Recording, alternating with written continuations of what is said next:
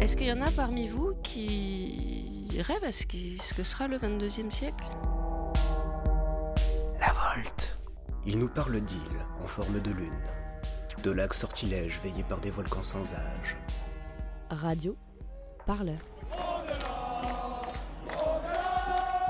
C'est en général à ce moment que je me réveille. Volute. Volute. Volute. Ça arrivait. Ça arrivait. L'émission des imaginaires politiques. Des imaginaires politiques. Et tout cela, quoique cauchemardesque, est de l'ordre du rêve. D'ordinaire, c'est moi qui le maîtrise.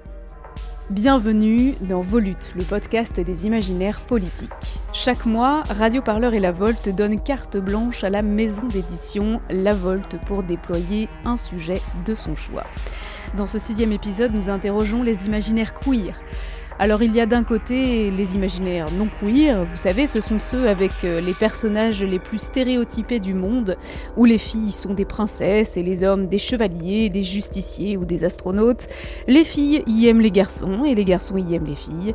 Et puis il y a d'autres imaginaires avec ces personnages fluides, mouvants, puissants et perturbants qui sortent tous beau monde de la binarité. Des héroïnes racisées et badass qui évoluent dans des univers foisonnants et dérangeants. Alors lorsqu'on aime quitter un monde de référence où l'on ne se sent pas représenté, désiré, voire où l'on se sent anormal, et qu'on sent que pour avoir le droit d'exister ou de vivre des aventures, il faudrait être d'abord cassé, battu, puis reconstruit pour entrer dans le cercle des gens de bien, on peut trouver une place dans ces imaginaires queer, un espace safe, un espace d'amour, mais un espace aussi de sérendipité. On va parler de toutes ces questions avec la chercheuse en philosophie politique et philosophie du numérique, Léna Dormo. Bonjour à vous. Bonjour. À vos côtés, Stuart Calvo, euh, directrice de collection aux éditions La Volte. Je suis ravie de vous accueillir toutes les deux pour cette discussion. Bonjour. Alors une question pour commencer. Euh, quel est l'ouvrage euh, de littérature, de BD, de cinéma, voilà, queer qui vous a marqué, en tout cas qui a, constitué un basculement pour vous Stuart, peut-être, pour commencer. Alors, un ouvrage marquant en termes d'imaginaire queer, je ne sais pas. C'est vrai que j'ai plutôt tendance à me référer à des, à des autrices ou, à des auteurs euh, et à la manière dont ils abordent le corps dans, dans leurs récits. Euh, si je dois, et si je dois hum, choisir cet angle-là, c'est vrai qu'en termes d'autrices euh, et d'auteurs hein, qui m'ont énormément inspirée, euh, il y a forcément Delany. Delany, c'est vraiment un auteur de, science-fiction, donc qui a beaucoup écrit, publié dans les années 80, 90, 2000, qui est un auteur euh, euh, afro-américain, bisexuel et qui a toujours euh, défié en fait dans ses histoires justement euh, les normes de genre et qui les a toujours interrogées en fait. Il y a qu'à lire Triton, euh, qui est un, roman qui a dû paraître. Oh là là, il y a, un petit bout de temps maintenant, hein, comme quoi je réinvente rien. Hein, c'est pas c'est pas du tout une nouveauté. Ou alors une de ces histoires qui pour moi est une histoire clé dans mon imaginaire queer clairement, c'est alors attends que je me souvienne bien du titre, c'est le temps comme une hélice de pierres semi-précieuses, si je ne dis pas de bêtises, euh, et qui raconte, euh, ah, c'est pas tout à fait ça, mais euh, c'est un peu plus complexe d'ailleurs. Vous êtes le temps vu comme une hélice de pierres semi-précieuses, et qui raconte la, relation entre une sorte de, chasseur de primes et un jeune poète qui s'appelle Faucon, qui me fait d'ailleurs beaucoup penser à, Marquis, ce personnage de Catherine Dufour dans Outrage et Rébellion, qui là aussi a accompagné mon imaginaire queer, clairement. donc la relation entre ce personnage, cette espèce de contrebandier et ce, poète euh, à la Rimbaud euh, qui, se scarifie pour, euh, pour, pour trouver les mots, pour transformer les mots, le langage. Donc il métamorphose son corps pour accéder à d'autres mots et inspirer quelque part toute la galaxie, puisqu'on est dans un univers où on a cette espèce de, de, de catégorie de, gens qui, qui, qui, ont commencé à, à prendre la parole. Euh, de manière tout à fait euh, inattendue suite à des catastrophes, suite à des événements, c'est très politique en réalité, hein, euh, et qui ont commencé à, clamer de la poésie ou à dire des chansons de manière complètement spontanée.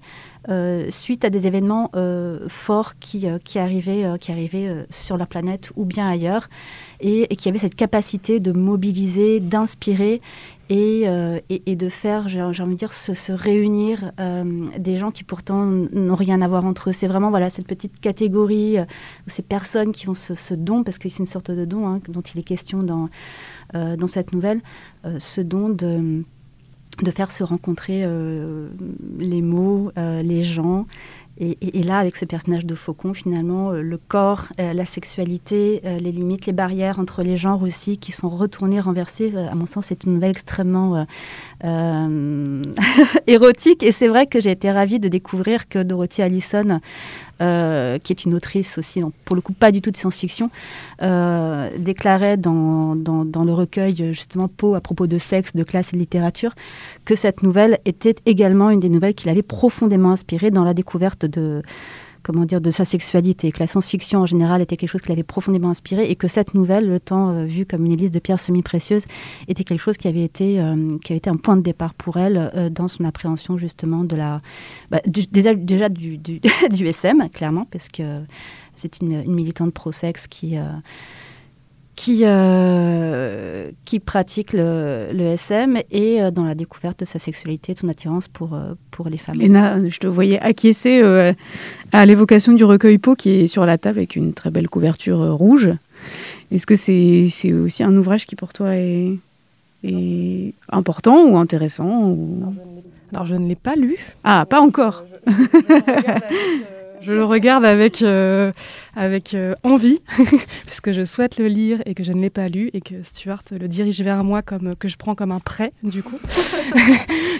Euh, Et pour toi, qu'est-ce que, qu'est-ce quelle œuvre, euh, toi, t'as marqué euh, en termes vraiment d'imaginaire euh, queer Du coup, les, ouvrages que j'ai cités hier, enfin les ouvrages, en tout cas les œuvres que j'ai citées hier quand, on, quand on préparait, la première, ça a été une BD que je lisais dans mon enfance qui était Yoko Tsuno, qui racontait l'histoire d'une petite fille. Je pense que c'était quand même une. Je me rends pas compte. Non, c'était une, femme. C'était une femme adulte. Ouais, ouais, c'était bon, c'était une trentenaire euh, sans une ride, mais oui. Ah oui, je ne l'ai pas relu du tout. Alors voilà, je m'identifiais vraiment de manière hyper projective parce que pour moi, c'était vraiment. Il y avait un équivalent. autant pour moi, en tout cas, c'était Yoko Tsuno, euh, qui était une femme, donc du coup, déjà en tout cas euh, de genre féminin. Et c'est ça qui était euh, important euh, pour moi et qui était d'origine asiatique. Alors en tous les cas, elle est, japonaise. Donc moi, je l'identifiais, je projetais en tous les cas comme aussi un qui ne prenait pas en considération le fait qu'elle était japonaise et que je ne le suis pas en tous les cas. Mais donc voilà, il y avait quelque chose qui était, qui était de cet ordre-là. Et puis, et puis voilà, c'est un personnage qui, à qui il arrivait beaucoup de choses très actives. C'est-à-dire que là, pour le dire de façon la rétrospective, c'est qu'elle avait, elle menait en fait une vie euh, de d'homme, en tous les cas, ce qui était dans les autres bandes dessinées, euh, des actions et des histoires de, garçons. Euh, elle n'était pas un personnage secondaire, elle était quand même plutôt badass dans son genre en plus. elle n'était jamais, en tout cas, renvoyée à un personnage sexualisé, érotisé, ou pour lequel il aurait fallu avoir justifié d'une amourette euh, hétérosexuelle, bien entendu. Enfin voilà, c'était pas du tout dans ce registre-là. Donc je pense que c'est vraiment quelque chose. Euh, alors pas auquel j'ai pu totalement m'identifier parce que pour le coup ça me paraissait réellement euh, science-fictionnel, bien que ça l'était pas en tous les cas complètement fictionnel, mais ça a eu le mérite en tout cas de voilà de faire émerger chez moi une petite étincelle en disant c'est possible. Et ça on en reparlera, mais du coup c'est aussi avec Stuart qui nous ce qui nous lie euh, ensemble dans, dans, ce que l'on fait, dans ce que l'on pratique, c'est que d'aller faire germer cette idée quelque part à un moment dans l'esprit des gens qu'il y a quelque chose qui est de l'ordre du possible, euh, et bien cette, cette, petite germe, il faut en prendre soin parce que ça reste important. Je ne pensais jamais reparler de Yoko Tsuno 20 euh, ans plus tard, donc c'est bien la preuve que, que ça a fait quelque chose. Mais c'est vrai que c'est aussi un personnage, c'est un personnage de science-fiction en fait, parce qu'elle va, donc elle est électronicienne, c'est son métier, elle vit des tas d'aventures euh, complètement incroyable. Elle rencontre des gens d'autres planètes qui ont la peau bleue, euh, des gens de Vinéa, voilà, donc qui communiquent par la pensée. Elle sait tout faire. Elle sait bricoler. Elle sait poser des bombes. Enfin voilà, il y a quand même euh, dans ce personnage une richesse aussi de, possibilités d'aventure. Et ça, c'est une question que je, vous ai, je, voulais vous poser aussi un peu à toutes les deux. Mais est-ce que c'est qu'est-ce qu'on peut faire avec des personnages queer qu'on peut pas faire avec des personnages stéréotypiques. Parce qu'il y a des personnages stéréotypés, euh, hyper genrés, euh, qui vivent aussi des tas d'aventures et dans lesquels on peut aussi se projeter quand on est enfant. Qu'est-ce que, euh, qu'est-ce que l'imaginaire queer c'est-à-dire d'avoir des personnages féminins qui font des trucs de mecs ou des, des, garçons qui changent de genre et qui deviennent filles. Voilà, cette fluidité qui est apportée dans l'imaginaire queer, qu'est-ce que ça permet qu'on n'a pas justement dans, j'allais dire, dans l'imaginaire un peu même pas un peu, même complètement euh, mainstream, où les garçons font des trucs de garçons et les filles des trucs de filles, quoi. Bah, moi, je pense qu'il y a de l'ordre de. Alors, c'est- évidemment jamais conscientisé euh, comme tel, mais je pense qu'il y, a- quelque chose de l'ordre de l'authenticité du rapport à soi, pour le dire de manière un petit peu euh, pompeuse, mais. Euh, c'est- C'est-à-dire que c'est une, projection plus exacte, en tout cas qui, je pense, nous rapproche plus euh, de ce que l'on est vraiment. Les, projections dans les, dans les, je dirais l'épaisseur narrative des personnages mainstream, comme tu dis, euh, finalement, sont des projections qui sont quand même assez tronquées en termes narcissiques, pour le dire comme ça. C'est le but aussi d'avoir des, des personnages qui ont une structure et une épaisseur narrative archétypale, extrêmement stéréotypée, qui vont renvoyer en fait à des codes et à des normes sociales euh, qui, euh, que, que l'on souhaite en fait euh, voir effectivement être, être, euh, être projeté euh, chez les individus. Cette phrase est syntaxiquement tout à fait incorrecte. mais en, tous les cas, voilà, ces personnages sont faits pour avoir ces traits, pour que l'on s'y représente, en tout cas pour que l'on s'y projette, et que de fait, on souhaite en tant qu'individu euh, réel, en tout cas de chair, avoir ces traits-là et, et quand même quelque part aussi se, se développer dans ce sens. hein. Il y, a- il y a une dimension de, de, de- de normes et de et de curseur aussi de ce que doit être euh, un personnage féminin, de ce que doit être... Enfin, je veux dire, si les petites filles euh, de notre époque euh, sont à ce point abreuvées d'idées de princesse et de mariage et de prince charmant, ça vient spécifiquement des industries culturelles et ça vient précisément de cette fonction projective de, la façon dont on, on s'imagine être le personnage principal des histoires. Donc, donc pour le dire de manière un petit peu grossière, c'est évidemment voilà, plus, plus complexe que ça, mais je pense que d'avoir des personnages qui ont une euh, réalité justement euh, subjective, c'est-à-dire qui sont au plus proche en fait de, de personnages euh, non archétypaux et non stéréotypiques, permet aussi d'avoir des projections qui sont plus réalistes. alors plus objectives, c'est pas tant c'est c'est pas tant objectif le terme que je cherche, mais en tous les cas qui à mon sens me permettent une, une identification plus saine et, euh, et probablement plus importante et plus intéressante en termes de construction subjective. C'est-à-dire de voir des personnages qui ont des failles, qui ont des faiblesses, euh, ou à l'inverse qui euh, sont capables de faire des choses super, mais ce ne sont pas que les hommes blancs, hétérosexuels, valides, avec des gros muscles qui sont capables de faire des choses. La question de la capacité et de la capacité, de montrer que tout un pan et un certain nombre d'individus sont capables de être électronicien, de, alors de poser des bombes.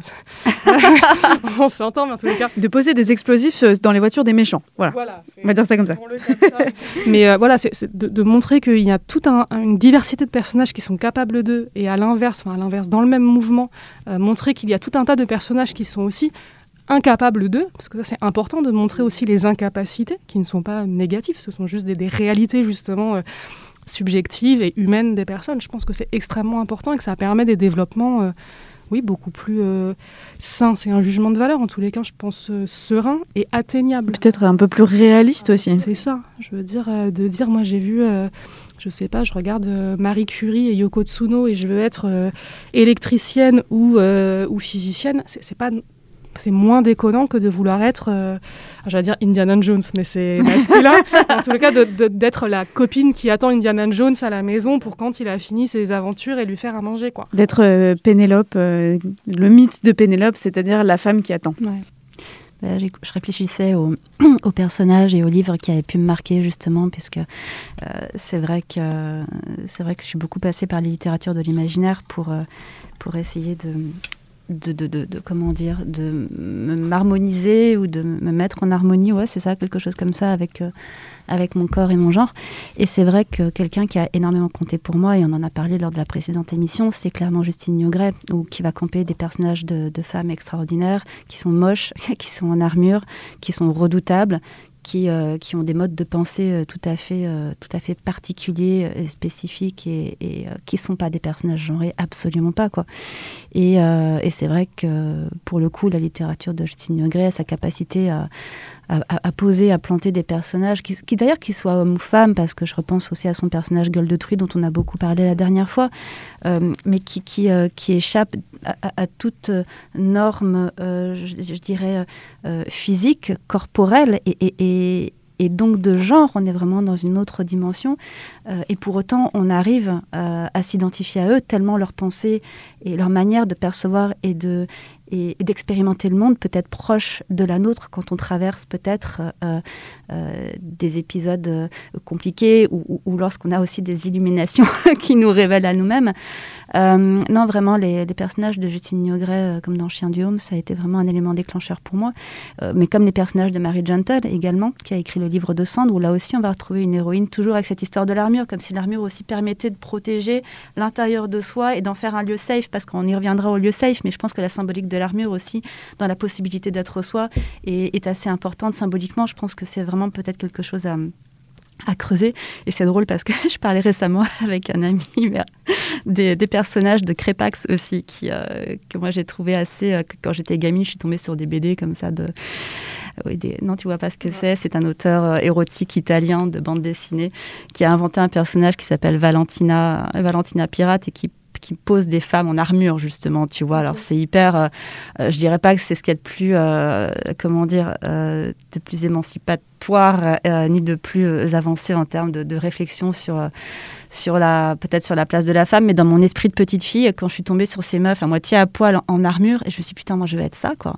je veux être ces meufs en armure qui font peur aux mecs, qui vont se battre dans l'espace avec des chevaux cuirassés, qui s'appellent Potankin en plus. Je non mais je me suis dit c'est marrant parce que je, suis vraiment retombée dessus euh, il y a il y a deux trois jours là. Je me dis mais oui c'est vrai c'est vrai que cette histoire de la possibilité d'être soi euh, dans, dans, toute sa dimension à la à la fois euh, physique et dans toutes les toute sa dimension aussi de tu parlais de, cette notion de capacité, incapacité. Et c'est vrai qu'en tant que femme, on est assigné à être incapable, ou, souvent en tout cas, ou à devoir attendre. Et là, effectivement, il y a ce, euh, cette reprise de pouvoir, ce re-empowerment, c'est empowerment tout simplement, euh, qui naît justement déjà de cette perception, de ce, de ce design, de cette projection euh, du corps en armure, agissant, qui casse les normes, les dogmes et, et finalement dont tu tombes amoureux, quoi, complètement. Mais Justine Nyongret, elle dit, euh, enfin, elle, disait ça dans l'émission euh, précédente, le, dernier épisode de Volute. Elle disait euh, que le corps est, le corps des femmes en particulier est une vitrine, c'est une vitrine sociale. C'est, c'est, une surface qui renvoie quelque chose. Et du coup, elle, elle a pris complètement ce, le prisme inverse, c'est-à-dire d'en faire, j'allais dire, une verse à pointe, quoi. Voilà, ça, ça... Et même dans son écriture, il y a quelque chose de très de très acéré, de très incisif, de, de très coupant. Enfin, ça, ça pardonne pas. Hein, l'écriture de Justine Niogret, ça, ça fout des baffes, quoi. Voilà, on va le dire clairement. Enfin, Est-ce qu'il y a aussi quelque chose dans, justement, dans la, dans l'écriture même, c'est-à-dire dans le, geste esthétique de l'écriture, euh, quelque chose de, profondément queer, c'est-à-dire de, voilà, de, trancher un petit peu euh, ce, à la fois dans ce que sont les personnages, mais aussi euh, dans ce que dans ce qu'on dans ce qu'on lit, dans ce qu'on ressent à travers l'écriture, de pourfendre un peu ce, euh, la vitrine euh, du corps et de, ce que la norme voudrait qu'il soit. Bah, je, enfin, je pense, en tout cas, c'est l'idée que moi je m'en fais, c'est ce que je recherche. Hein. Après, voilà, c'est un, point de vue complètement biaisé. Euh, mais dans, ce genre de lecture, dans ce genre de ciselage des mots, donc bien sûr, quand tu prends Justine Negret, quand tu prends euh, Alex Dikoff, quand tu prends Mireille Avec, qui est quelqu'un qui m'a profondément inspiré, qui a un talent d'écriture exceptionnel, donc qui était une, une, femme lesbienne euh, du début du XXe siècle, euh, qui, raconte, qui a raconté dans ses mémoires la manière dont justement elle a, elle a vécu pleinement sa vie en tant que lesbienne et qui a une écriture extraordinaire. Où je prends tout simplement aussi Rimbaud, qui est quelqu'un qui compte énormément pour moi. Je reviens toujours à ses écrits et qui pour moi est un personnage ou en tout cas qui qui est une écriture profondément queer, euh, oui, clairement, euh, je, pense que le, ciselage des mots et la capacité à extraire la chair du corps des mots, c'est queer. Et tu vois, c'est pas par hasard aussi si je suis à la Volte, parce qu'à la Volte, on n'est pas une maison d'édition queer, hein, clairement. Enfin, voilà, on n'est pas, on n'a en tout cas pas cette étiquette-là. Euh, on peut publier des autrices qui effectivement sont, sont, sont, queer ou ne correspondent pas aux, normes de genre. mais pour autant, c'est vrai qu'à la Volte, il y a toujours ce travail dans les interstices d'aller foyer dans les mots, dans la réinvention du langage pour essayer de, comment dire, de justement, là aussi, il y a une volonté de, de s'émanciper et de s'extraire, encore une fois, je pense, de la norme, ce qui donne parfois des, des, des, des, lectures, en tout cas des ouvrages assez, assez improbables, et qui pour autant, enfin pour moi, je le ressens comme ça, en tout cas, on est toujours dans cette esthétique qui pour moi est profondément, je le rallie toujours au corps, hein, c'est plus fort que moi, j'en suis profondément désolée, mais lire ces mots-là, euh, le pouvoir de ces mots-là, c'est d'aller, euh, comment dire, d'aller se réfugier ou d'aller exploser toutes les petites cellules qu'on a au fond de soi-même pour permettre justement de revêtir. Tu parlais de, de herse et de point tout à l'heure avec Justine Gray, mais voilà pour revêtir euh, justement cette peut-être cette, ce, ce, je sais pas comment dire, mais ce nouveau corps quelque part, ça dessine un nouveau corps qui permet justement d'être pleinement au monde parce que tu as trouvé ces interstices où tu peux justement te réfugier, une sorte de refuge et en même temps une manière d'explosion complètement euh, mentale et, physique. Elle dit aussi qu'il y a un rapport à, la violence aussi euh, dans son écriture, Justine Yogret, mais peut-être euh, Léna sur dans l'écriture queer, qu'est-ce qu'on qu'est-ce qu'on fait éclater, pas seulement en termes de personnages et d'épaisseur de personnages et dans ce qu'ils font, mais aussi en termes de gestes esthétiques. Là, je vais pas, pareil, j'invente pas la poudre, hein. c'est ce qu'on appelle les, épistémologies du standpoint ou les, les, savoirs situés, c'est-à-dire que le corps écrit, parce que c'est le corps qui écrit, hein. le mouvement artistique consiste à écrire part euh, de son propre corps et son propre corps est lui-même situé euh, dans un environnement euh, socio-économique, sociopolitique, historique, contextuel. Donc oui, effectivement, c'est ce que dit l'écriture queer dit de là où ces mots ont été écrits. Donc évidemment qu'il y a, moi ça me paraît évident qu'il y ait du coup une écriture queer, euh, mais de la même façon qu'il y ait des écritures, quand même des écritures subalternes. Moi, j'emploie encore une fois la question de la, subalternité au sens large, c'est-à-dire que lorsque vous avez des écrits et des textes qui sont écrits par des justement des cerveaux, pour le dire comme ça, ça se voit, ça se lit. Ça, se sent une écriture justement qui est interstitielle, qui est une écriture euh, des marges, qui est pour moi nécessairement violente. Hein. Je, recoupe avec la question secondaire de la violence que tu poses. Euh, l'écriture, pour moi, c'est quand même un mouvement de départ. C'est-à-dire qu'à partir du moment où tu te mets à écrire, c'est que tu es sur le point de partir justement d'un endroit. Tu es dans un lieu que tu souhaites quitter pour une raison X ou Y. Et l'écriture, ça permet d'être sur le départ ou d'être déjà en train d'enclencher le mouvement de départ. Et ça rejoint ce qu'on disait tout à l'heure sur les migrations et le passing, voilà, et les, espaces liminaux. C'est que, à mon avis, euh, c'est un mouvement de départ, mais pour mieux revenir mais il faut se laisser l'autorisation et la possibilité de partir de ces lieux-là pour être à même d'y revenir. Et ça, ce n'est possible que quand vous êtes dans une perspective esthétique euh, mouvante de déplacement. Et pour moi, ça, c'est propre à l'écriture queer. en tout cas, à l'écriture subalterne de manière générale. Il y a des écritures qui sont complètement linéaires, qui sont complètement euh, immobiles.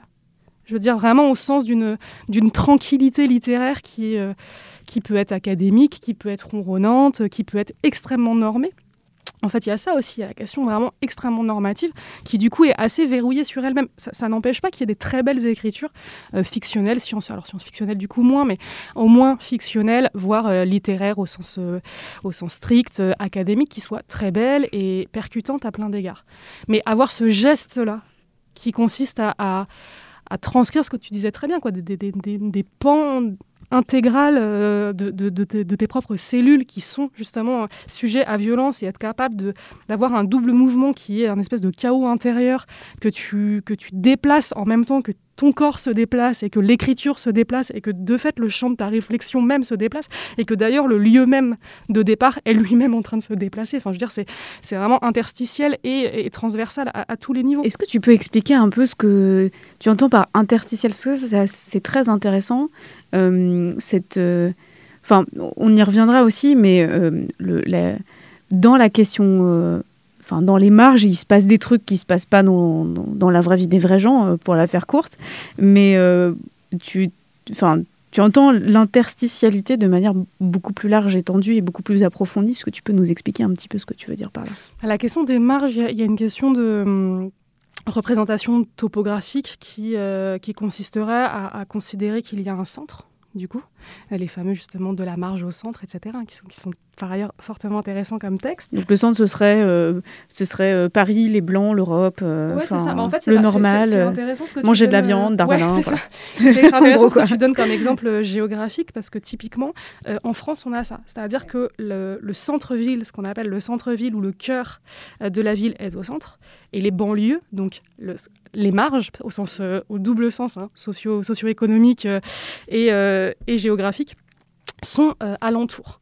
Là où, par exemple, euh, dans certaines grandes villes des États-Unis, euh, les ghettos euh, et, les, les- les- marginaux, en tout cas les populations stigmatisées et marginalisées, sont à l'intérieur des villes, concentrées à l'intérieur des villes, et les marges sont en général les banlieues chics et économiquement beaucoup plus aisées. Donc voilà, déjà pour ça, c'est que la question de la marge, pour moi, elle est...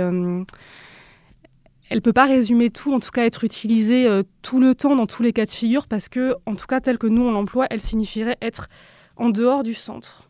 Or, euh, encore une fois, selon des questions de savoir situer, donc d'épistémologie du standpoint, de quel point de vue vous situez, euh, nos réalités subalternes sont le centre. Donc moi, ce qui m'intéresse, c'est comment est-ce que on positionne nos points de vue pour en faire un centre, en fait, c'est-à-dire. Et les espaces interstitiels, ce que j'appelle des espaces liminaux, c'est très utilisé typiquement pareil en, en géographie euh, pour désigner, alors ça- existe dans d'autres parties, mais en, en France, euh, les Alpes, entre la Suisse, la France et l'Italie, et pour laquelle la frontière est... On est incapable de dire où se situent la- les Alpes, la chaîne de montagnes que constituent les Alpes, constitue un espace liminaire en fait, mais qui, à l'intérieur même de cet espace-là, est complètement flou et une zone de transformation. Et en fait, appliqué à l'anthropologie, à la philosophie, en tout cas en sciences humaines et sociales, c'est que les espaces liminaux, les espaces interstitiels sont des espaces de transition.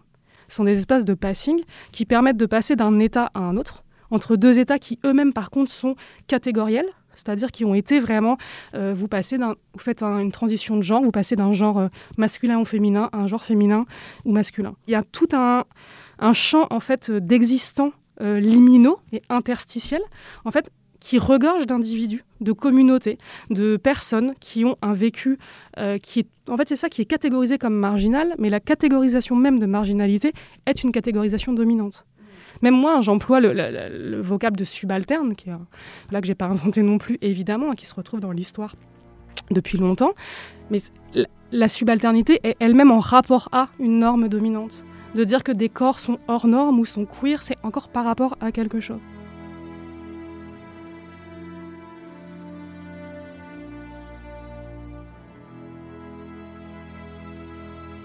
J'avais consciemment abandonné toute incrédulité envers la science-fiction, et cela signifiait que je pouvais m'imaginer moi-même dans ces livres. Mais il y avait encore un grand pas à franchir entre mes fantasmes timides et prudents et l'imagination de ce que pouvaient être les aventures sexuelles de ces merveilleuses héroïnes.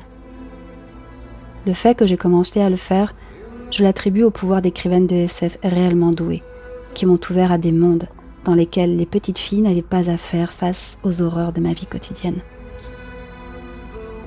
Certaines auteurs arrivaient mieux à stimuler mon imagination que d'autres. Et de façon surprenante, en tout cas pour moi, les meilleures n'étaient pas toutes des femmes. Samuel Delany, par exemple, m'a donné l'héroïne féminine de Babel 17, poétesse, guerrière, et qui de manière révolutionnaire atteint ses buts les plus ultimes en utilisant un langage d'alien particulièrement évocateur. Plus important, il m'a offert la nouvelle Le temps considéré comme une hélice de pierres semi-précieuses. Cette dernière fut si révélatrice et émotionnellement dévastatrice que j'ai perdu le livre rapidement après l'avoir lu, acte pour lequel il m'a fallu du temps avant de prendre conscience qu'il n'avait pas été accidentel. Pendant des années, j'ai demandé à des gens de me raconter des parties de l'histoire, en espérant qu'ils sauraient où je pourrais la trouver. Mais invariablement, je laissais de côté le détail le plus dangereux pour moi. Le temps considéré comme une hélice de pierres semi-précieuses a été la première histoire que j'ai lue qui, en fait, comportait des personnages gays identifiables en tant que tels et presque contemporains. Elle fut également ma première lecture SM gay. Admirablement écrite et suffisamment subtile pour que je puisse prétendre qu'elle n'évoquait pas le type de relation qu'elle suggérait pourtant. L'histoire me rappelait mes propres images romantiques. Le garçon, le chanteur dont le corps est couvert de cicatrices, qui ne peut s'empêcher de poursuivre sa propre destruction masochiste aussi résolument qu'il chante ses poèmes dans la rue et soutient que c'est ce monde injuste qui doit être changé. Pas d'études codées de personnages homosexuels, pas de portrait de Sal Mineo en miniature, le révolutionnaire masochiste de Delany s'est emparé de mon cœur et m'a montré mon vrai visage.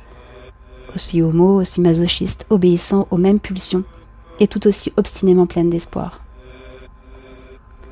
Lorsque j'ai enfin compris pourquoi j'aimais tant cette histoire, à quel point je m'y projetais, c'est plus que mon imaginaire érotique qui a changé. Mes relations quotidiennes, de personne à personne, furent également transformées. J'ai commencé à penser que prendre le risque de toucher un autre être humain valait peut-être le coup, afin de lui permettre de me toucher en retour.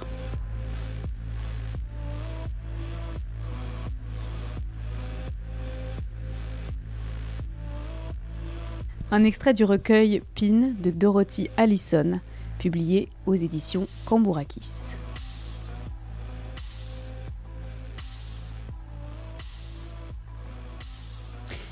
Stuart, est-ce que euh, tu dirais, euh, enfin, est-ce qu'on pourrait dire que euh, presque par essence, la science-fiction, c'est un espace d'intranquillité, justement, un espace de chaos, un espace de littéraire, justement, dans lequel ça s'y prête? Alors peut-être on pourrait englober ça à la fantaisie, parce que la discussion avec Justine Yogret de la semaine, enfin du mois dernier me, revient, effectivement, c'est quand même un positionnement qu'elle tient, qu'elle tient fermement. C'est que vraiment, dans la fantaisie, c'est bordel, quoi. Enfin, concrètement, c'est c'est pas possible d'écrire de la fantaisie euh, en 2D, plane, avec des personnages hyper stéréotypiques, ou alors c'est juste euh, super chiant.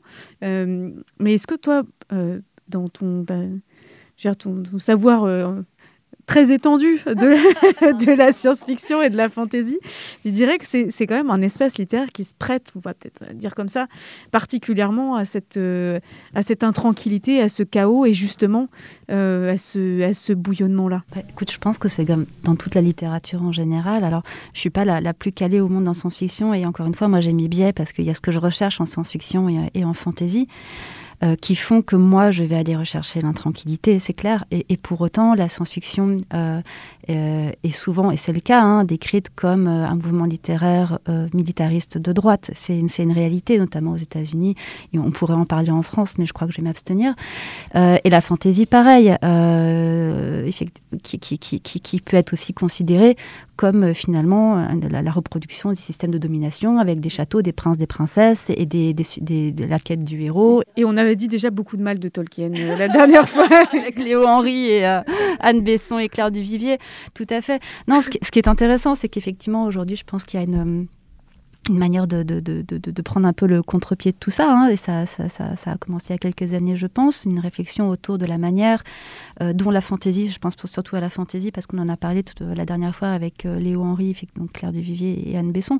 Une manière aussi, et puis je pense que c'est quelque chose aussi sur lequel travaille pas mal euh, William Blanc, que tu dois. Ouais, vous voyez qui c'est, William Blanc. Qui, euh, qui, qui, qui, réfléchit beaucoup justement à ce que portent euh, euh, les imaginaires de la fantaisie en matière politique. je pense qu'il me semble qu'il y a une tendance à, de la fantaisie aujourd'hui à se vouloir et à s'écrire de manière de plus en plus subversive avec de nouveaux autrices et auteurs qui, qui prennent la plume, hein, comme Patrick Doudnay par exemple. Euh, et, effectivement, là, pour le coup, il y a tout un monde à déconstruire en matière de fantaisie. Hein. je pense qu'il y a du boulot. Euh, mais euh, pour, donc pour répondre à ta question, je pense que c'est comme dans toute la littérature en général. Après, ça dépend de, ce que l'on cherche. Hein. C'est vrai que pour ma part, j'aime bien être déstabilisée et peut-être, euh, alors sans aller jusqu'au malaise, en tout cas, euh, être autre à la sortie d'une lecture. Et ça rebouche aussi à ce que tu disais, Léna, tout à l'heure. On passe d'un point, à un autre, on passe à travers quelque chose. Et je pense qu'à ce titre, les interstices sont certainement, enfin, les littératures des interstices, euh, de petites maisons d'édition, par exemple. Je parlais de la Volte, mais il y en a beaucoup d'autres. ou la littérature des, des aussi ou voire même les fanfictions. On avait parlé aussi des fanfictions. Enfin, il y a tous ces petits creusets, euh, ces moments, et aussi les écritures collaboratives. Ça, je pense qu'il y aurait toute une émission à faire sur le sujet. Mais c'est tous ces moments où finalement, tu vas te trouver aux prises avec une, une écriture et une littérature euh, d'imaginaire euh, spontané avec beaucoup moins de barrières, beaucoup moins de, filtres, avec un travail du langage qui va être encore différent et qui va te permettre là aussi d'entrer dans, une forme de, déstabilisation. Et puis de toute façon, en soi-même, le, je dirais que le, débat autour de ce que doit être ou ne doit pas être la science-fiction est en soi-même déstabilisant parce qu'aujourd'hui on est beaucoup sur le solar punk ou euh, essayer d'ouvrir des possibles avec... Euh, le solar punk, peut-être tu peux nous dire un peu ce que c'est Ah non, non, mais je crois qu'on en avait déjà parlé lors d'une dernière émission. En fait, c'est toute cette littérature de l'imaginaire qui, qui, euh, qui va se vouloir plutôt, euh, là on va être vraiment peut-être dans, le prendre soin beaucoup plus inclusive. Euh, bon, généralement on va toucher à des sujets climatiques également, beaucoup plus souvent écrites je pense, par des, par des personnes concernées et qui se veut finalement amener du, du, comment dire, alors j'allais dire du positif, c'est un peu caricatural. On n'est pas dans l'utopie, hein, c'est encore une autre forme de, de littérature de, science-fiction, mais où on va amener des plutôt, ouais, du, soleil, de la lumière finalement, pour euh, ouvrir davantage d'alternatives, ouvrir à d'autres possibles. Alors, c'est pas vraiment du solar punk, mais euh, je pensais en disant tout ça à, bâtir aussi des, des ateliers de l'antémonde qui a fait cette euh, cette anthologie euh, il y a quelques années maintenant. Je crois que c'était à peu près qu'on a sorti Demain le travail, qui se voulait plutôt le côté obscur de la force, assez sombre. Et, eux ont fait quelque chose de beaucoup plus lumineux avec des ateliers d'écriture collaborative euh, où le, je dirais le, le, le, mojo, c'était euh, et, voilà bâtir aussi. Donc si on construisait aussi plutôt que se précipiter tout de suite dans, le chaos et de la dystopie. Donc c'était vraiment une démarche très intéressante. Mais voilà, après je suis pas une spécialiste du solar punk, donc le définir comme ça, ça, ça, ça c'est pas euh, c'est pas forcément très clair, mais en tout cas, voilà, ça, se veut aujourd'hui. Il y a cette tendance, en tout cas, d'une littérature de l'imaginaire qui porte, qui pousse à des alternatives. Et pour autant, à mon sens, la dystopie est nécessaire parce qu'elle permet cet exercice de conscientisation, de perception de ce qui est, de, de, ce qui n'est pas, euh, de ce qui est anormal, de ce qui est injuste. Euh, et je pense, à mon sens, que la dystopie euh, est une nécessité et qu'il y a un équilibre à trouver entre dénonciation et projection. Et, qu'il y a, là, pour le coup, il y a un chemin à mon avis, qui doit se tracer justement dans les littératures de l'imaginaire. Ça, peut, les, ouvrages les paroles peuvent se compléter, mais moi, il me semble qu'on a besoin de l'un et de l'autre, du, côté, du côté sombre et du côté lumineux. Et l'enjeu étant toujours finalement, euh, bah, comme tu le dis Léna, hein, de, représenter le présent, de le donner à voir d'une manière différente pour permettre derrière de se réapproprier des marges d'action, que ce soit au, travers du langage, euh, au travers de son corps, euh, au travers de, son quotidien tout simplement. Est-ce que ce chemin-là, il passe aussi par ce tu disais euh, le, côté sombre et le côté lumineux. Euh, Elena parlait d'espaces de, transition, que ces interstices sont des espaces de transition. On, quitte un lieu pour aller ailleurs et peut-être pour y revenir ou peut-être pas. D'ailleurs, euh, voilà, pour juste cramer la maison et reconstruire un autre truc à la place. Est-ce que ça, c'est aussi quelque chose qui se une chose pour laquelle la littérature queer euh, et en particulier dans la science-fiction et la fantasy, est très importante, justement parce qu'elle euh, elle propose des choses nouvelles euh, sur ces espaces de transition, les mondes qu'on quitte, les mondes qu'on trouve, et qui sont un peu plus intéressants que ce qu'on peut trouver dans, disons, une littérature ou des représentations, disons, de pop culture un peu plus mainstream. Bah, en fait, et là on pourra en parler avec Léna, c'est vrai que c'est tout simplement peut-être parce que c'est la littérature et comment dire, euh, on, en parlait tout à l'heure, mais elle est réappropriée. ce sont les personnes concernées aussi qui se la réapproprient. Je pense que c'est important et on peut faire le parallèle avec euh, le domaine de la santé, justement, ou la santé communautaire, où on va avoir des mouvements euh, qui sont nécessaires où ce sont les personnes concernées par la situation, donc au point de vue situé, qui vont se réapproprier, que ce soit l'écriture ou l'espace de prendre soin. Et, euh, c'est ce qui fait d'ailleurs la, richesse des interstices, où effectivement ça va être des zones de chaos, de conflit, de confrontation, et pour autant des zones où on va pouvoir, euh, en tant que personne subalterne, c'est, euh, je ne sais pas si je le dis correctement. Tu pas le droit d'utiliser le vocable. Bah, en tout cas, trouver des espaces de, refuge finalement où tu vas euh, rencontrer euh, des pairs, sachant qu'on est bien sûr tout différents, mais c'est des espaces finalement de mobilisation. Euh, on parle de, communautés d'expérience, de communautés de lutte qui sont extrêmement importants dans, je dirais, bah, encore une fois, la conscientisation, la prise de conscience de ce que l'on est, du monde dans lequel on vit, et derrière toutes les possibilités et les marges d'action qu'on a à disposition. Donc, je ne sais plus quelle était la question à l'origine, mais ma question était plutôt enfin, je pensais en fait, j'avais en tête pendant euh, que je, t'écoutais, euh, des, lieux qu'est-ce qu'on représente en termes de lieux dans des littératures un peu, un peu classiques, voilà, auxquelles moi j'ai eu accès étant, étant petite, et moins petite d'ailleurs. par exemple, des romans policiers, voilà, où les lieux qui sont décrits sont quand même des lieux très sombres, puis c'est des lieux sociaux, des, des commissariats de police, ça va être des familles dysfonctionnelles, des lieux où on est un peu enfermé. Enfin, puis les lieux se ressemblent toujours un peu les uns les autres. Les lieux se ressemblent quand même un peu tous, alors que dans la science-fiction, en tout cas moi c'est ce que j'y ai trouvé, j'y ai trouvé des mondes totalement farfelus, euh, avec euh, des animaux complètement bizarres, euh, dans lesquels les gens se parlent pas du tout de la même manière. Enfin, la question du lieu qu'on quitte, de savoir ce qu'on trouve, c'est quand même un des mouvements psychiques les plus importants. Alors, Comment est-ce que euh, toi tu, l'apprécies Voilà, justement, on regarde ce, euh, ce qui est safe, ce qui l'est pas. Euh, qu'est-ce que qu'est-ce qui, par exemple, toi va te va t'intéresser particulièrement dans ce mouvement-là de quitter un lieu? Tu disais aussi, Léna, tout à l'heure, c'est important d'être dans un lieu où on te désire, où tu es désiré.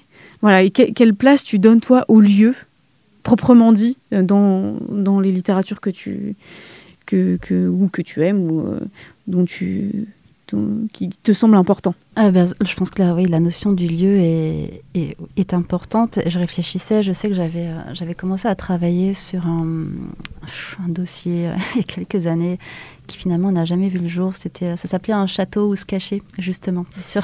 non mais je, je reboucle On en parlait tout à l'heure. Euh, où justement, alors je reprenais pour le coup, c'était très euh, très fantaisie, hein, mais je reprenais, la métaphore du, château et la manière dont elle pouvait être utilisée et détournée dans la littérature de, fantaisie. Euh, donc, sans surprise, hein, j'y parlais de Justine Niogret, j'y parlais de Mervyn Peake, forcément, avec son univers carcéral de Gormenghast. Euh, j'y parlais de Consuelo aussi, de Georges Sand, où on a une métaphore du château qui est très forte. Et je parlais de Gloriana, de Michael Moorcock, là aussi, où on a euh, ce château qui est l'espace de, tous les possibles. J'aurais pu parler de, Kafka aussi, le château, mais je ne l'ai pas fait à l'époque.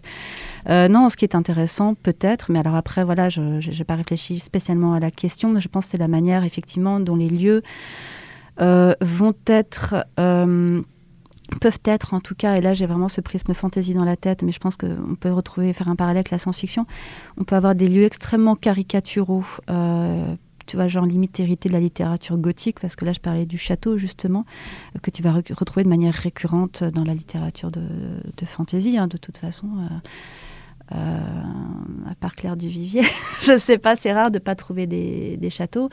et la manière dont finalement ça va devenir au prisme de nos peut-être davantage de nos préoccupations euh, modernes, euh, des lieux d'incarcération, euh, des prisons, où ils vont refléter, ils vont, ils vont, ils vont incarner peut-être des symboles différents, très violents parfois.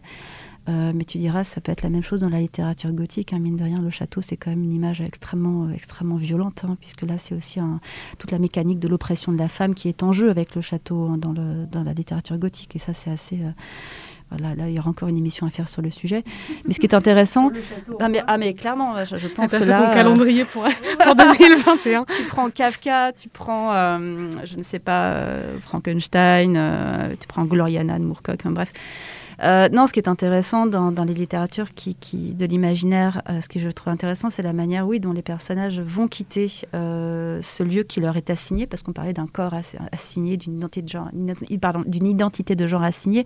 Là, tu as quand même un lieu qui est assigné au départ, qui est très fort, que ce soit les vaisseaux spatiaux en science-fiction ou le château dans la littérature fantasy, et la manière dont les personnages vont casser, rompre avec avec cette cette prison primordiale pour aller vers autre chose euh, et, ouvrir de nouvelles brèches. Alors c'est vrai qu'on en a parlé quand on préparait l'émission. Moi, ce qui m'a beaucoup marqué en la matière, c'est euh, la trilogie de Gormenghast de Mervyn Peake, qui est un auteur que j'aime beaucoup euh, parce que c'est un auteur qui a une histoire assez fascinante. Ça a été l'un des premiers journalistes à rentrer dans les camps de concentration après-guerre.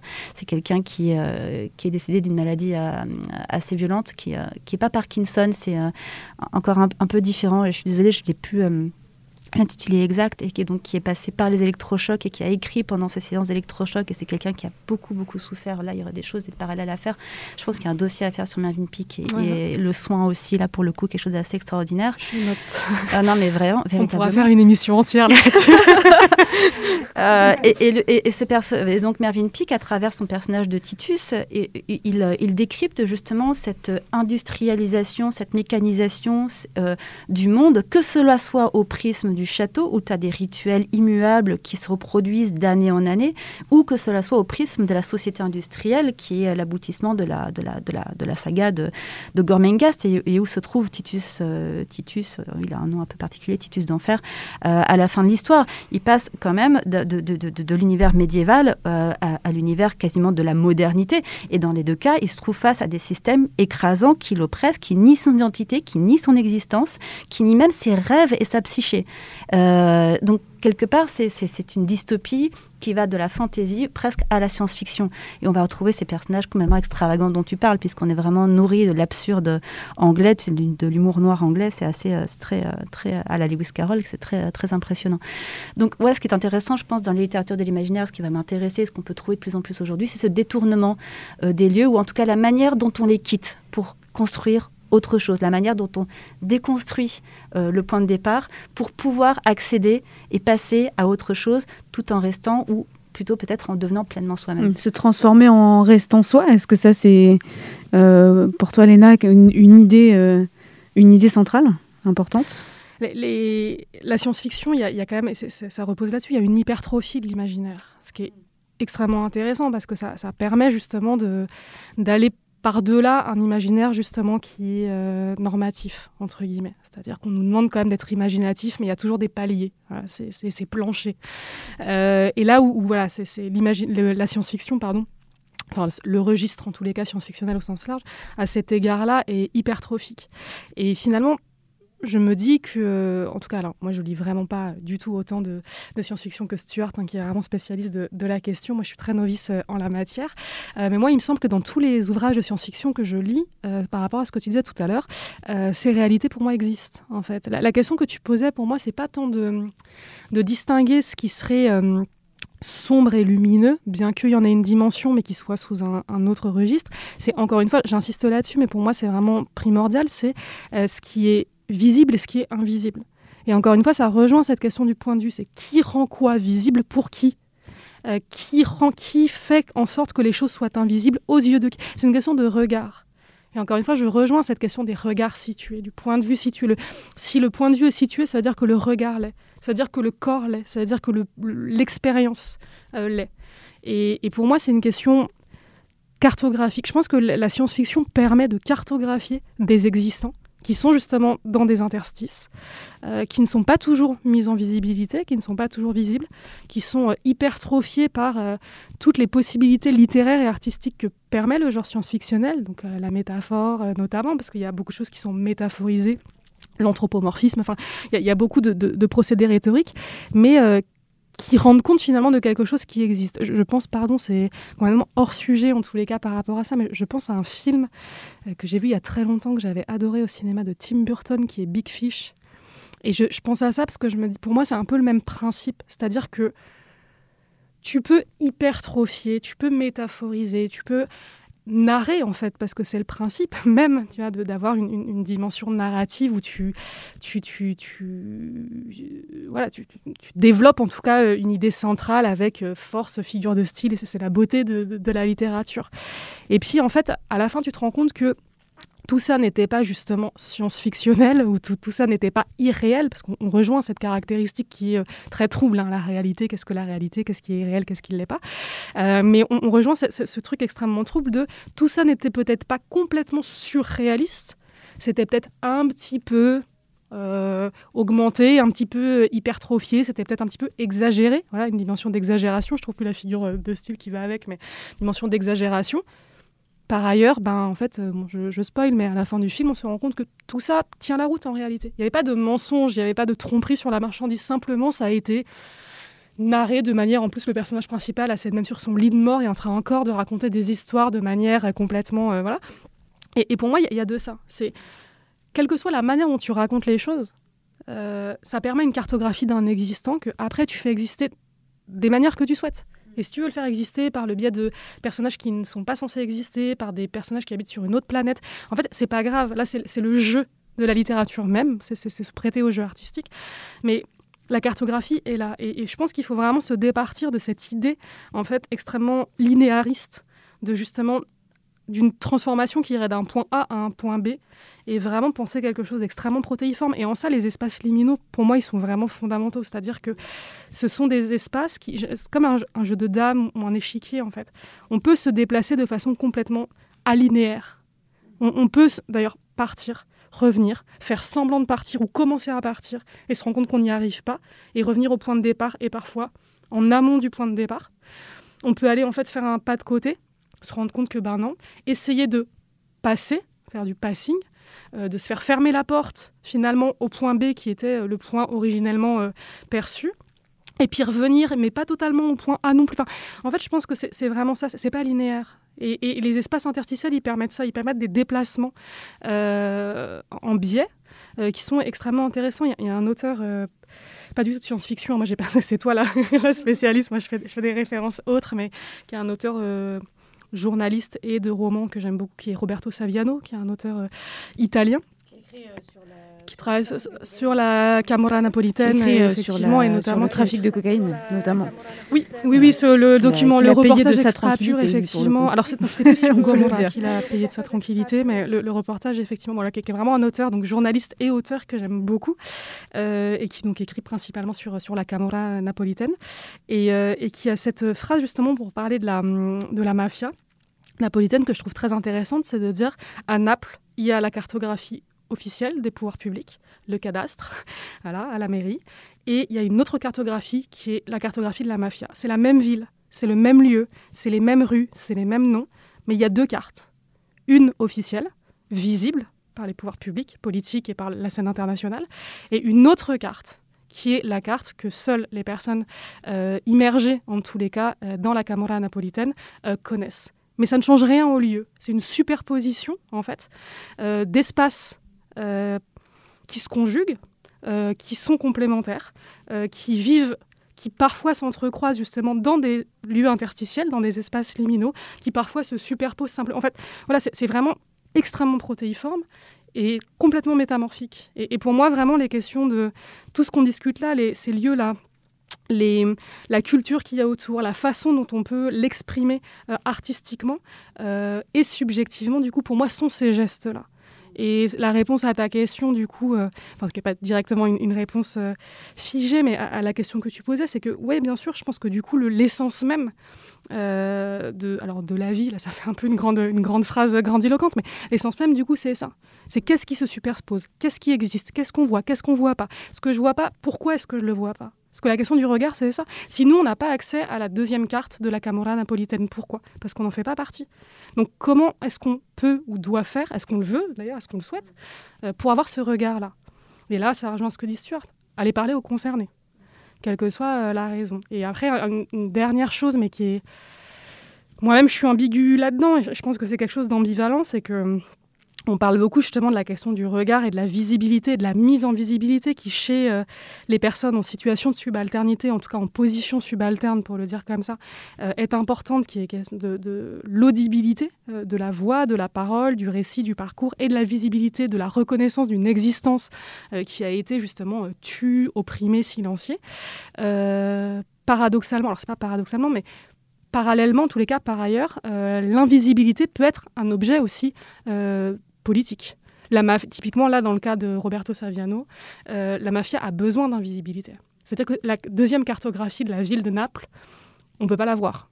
Et pour eux, c'est important qu'elle soit invisible.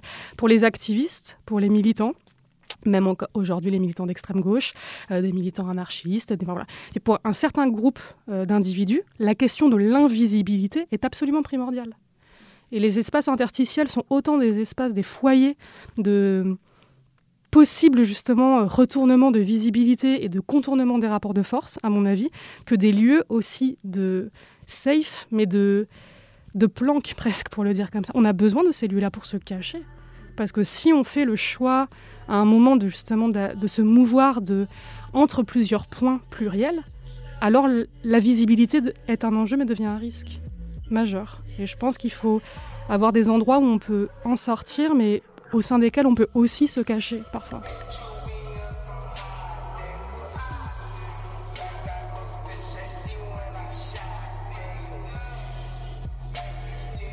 Je n'ai qu'un intervalle pour dire au revoir. Je tends la main dans la striée et Disco me voit, il hurle. Sophie a lâché son instrument et se précipite, mais c'est trop tard. J'écarte le voile. L'oblique m'apparaît derrière la poussière neigeuse, lueur fugitive que je dois saisir. Le grand zéro dans les rafales. Un rotor au-dessus du champ, dans les tourbillons. Des voix étouffées, des corps en mouvement, des coups de feu. C'est maintenant. Je me glisse, de biais, et je passe. Dégageant ce geste, tout n'est qu'un enroulement de cordes, de fils et de cheveux, mêlés, démêlés de ce même doigt qui montre la lune. Le balai de flocons m'emporte, couches de glace et gouttelettes cristallines derrière lesquelles je disparais. L'étincelle par le contact. La joie du souffle dans le rythme, comme seule raison de continuer. Je creuse, et ça devient plus dur, et je sens mon corps tout entier sous pression. Prisonnière d'une galerie de parois coulissantes dans l'espace entre les flocons, j'entre dans une eau glacée qui me brise les membres. Je me donne dans toute ma grâce, et ce tout petit espoir qui reste, un long soupir dans le blanc et dans ce blanc j'entrevois le futur, et nous y sommes toutes. Et c'est dans cette image que je me fonds pour toujours. Un feu, une soupe chaude qui fait du bien quand elle passe par nos gorges. Disco même de ses baisers au goût de verveine et ses doigts tissent une larme sous mes yeux. Et je vois Sophie dans sa robe pleine de fleurs. Elle est comme je l'ai vue au premier jour, assise en silence sur ce banc. Son sourire ensoleillé disperse mes doutes. Je suis où j'ai toujours été. Elle prend ma main dans la sienne, la pose sur ma joue. Toute fière, elle me dit Demain, tout ira mieux. La soupe passe entre nos mitaines. Dans les ruines de la ville essoufflée, nous sommes assis en paix. Un souvenir impossible. J'attrape le bol, j'avale une gorgée qui descend en moi pour redonner vie aux morts. Une pénombre dispersée et notre cercle, un apaisement. Plus rien derrière ce ciel blanc, plus rien que la douceur et les sourires des êtres aimés. C'est notre cabane, à jamais. Tipi en plume et doudoune à emporter dans les combats. Tout est refuge.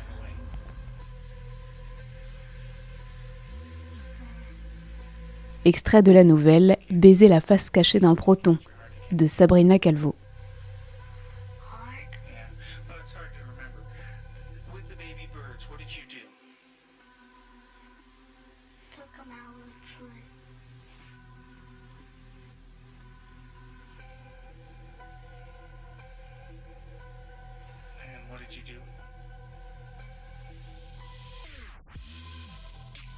Tu vois, la première chose à laquelle je pense en parallèle, mais je pense d'abord à Victor Hugo dans Les Misérables, de toute façon, où toute cette, as cette démarche justement de Jean Valjean et Cosette qui fuient Javert. Et lorsqu'il fuit Javert, le nom des rues. Alors, on a cette cartographie de la ville avec les vraies rues dans Les Misérables. Là, c'est très très fidèle. C'est Victor Hugo, de toute façon, c'est hyper réaliste. Mais lorsque Javert, euh, lorsque Jean Valjean et Cosette fuient Javert, ils, ils empruntent des rues, des passages qui ont des noms imaginaires. Et la, moitié de l'action, non, c'est pas vrai. Mais une partie de l'action des Misérables, ça se passe quand même dans les souterrains, dans les égouts, pour échapper là aussi. Euh, aux forces de l'ordre, être invisible, ne pas dévoiler son identité. Pour Jean Valjean, c'est primordial. Donc c'est vrai, tu vois, moi je, commence déjà avec Les Misérables, mais c'est vrai qu'après cette notion d'une ville dans la ville, euh, cette superposition, ces strates finalement de lieux visibles et invisibles, c'est effectivement un des grands classiques des littératures de l'imaginaire. Quand tu prends China Miéville avec euh, The City and the City, euh, quand tu prends bah, le, bouquin qu'on vient sortir tout récemment aux, éditions La Volte, Un homme d'ombre, pardon, de Jeff Noon, je vais y arriver, où là aussi tu as, même trois villes qui se superposent. Et là, c'est intéressant parce que tu as la ville de la lumière, la ville de, de l'entre-deux et, la ville de l'ombre. Donc, c'est assez, assez fascinant. Euh, quand tu prends Sabrina Calvo aussi, où tu as toute cette histoire des, euh, des, des, des tiers-lieux politiques qui sont nichés dans des infractuosités et qui dessinent de nouvelles cartographies. Alors, elle, elle va aussi dans le virtuel, du coup, parce que là, on passe aussi à quelque chose de très cyberpunk, où, où là, le réseau, les, les mailles du réseau, etc., euh, dessinent là aussi une autre cartographie cartographie, une autre possibilité d'habiter l'espace, la ville et de tisser des liens et des réseaux.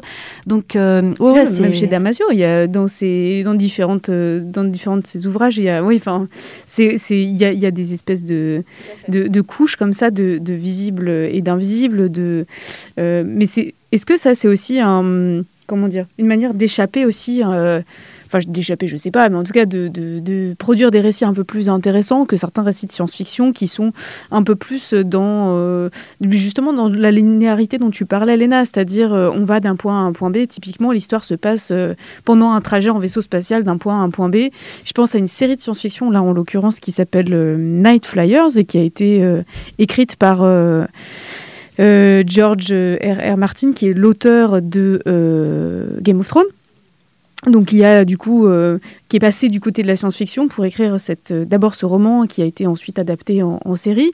Et où là vraiment on a une histoire tout à fait euh, euh, j'allais dire tout à fait en deux dimensions, où euh, l'idée c'est d'aller chercher dans un trajet en vaisseau spatial une énergie euh, nouvelle qui va sauver l'humanité. Bon bref, en gros, il s'agit d'aller trouver Dieu, quoi. Voilà, c'est super.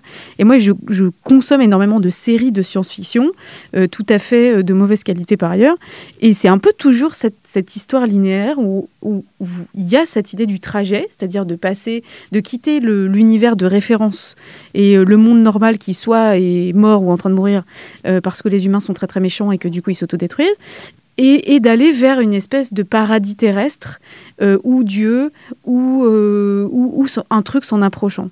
Et est-ce que justement dans, la, dans les littératures de l'imaginaire, le fait d'avoir plusieurs dimensions ou plusieurs euh, cet aspect multidimensionnel, en fait, que ce soit géographique, topographique ou dans, dans différentes dimensions euh, réelles et virtuelles, ça permet d'échapper un petit peu à ces, du coup, ces récits de littérature de l'imaginaire un peu stéréotypés pour le coup. Bonne question. oui, c'est pour ça que je la pose. euh, je sais pas.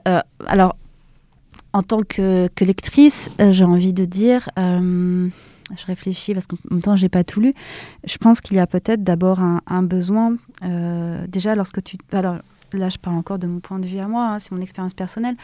Mais il me semble, euh, et moi je l'ai vécu comme ça, que lorsque tu te plonges dans des récits d'imaginaire, euh, qu'il s'agit de fantaisie ou de science-fiction, il y a une volonté ou un besoin de trouver déjà une place à soi qui n'est pas forcément dans le monde tel qu'on l'a autour de soi. Je pense qu'il y a une une, notion de, refuge, mais un refuge non pas euh, enfermant, mais qui donne de nouvelles potentialités. là, on va reboucler avec l'histoire du queer.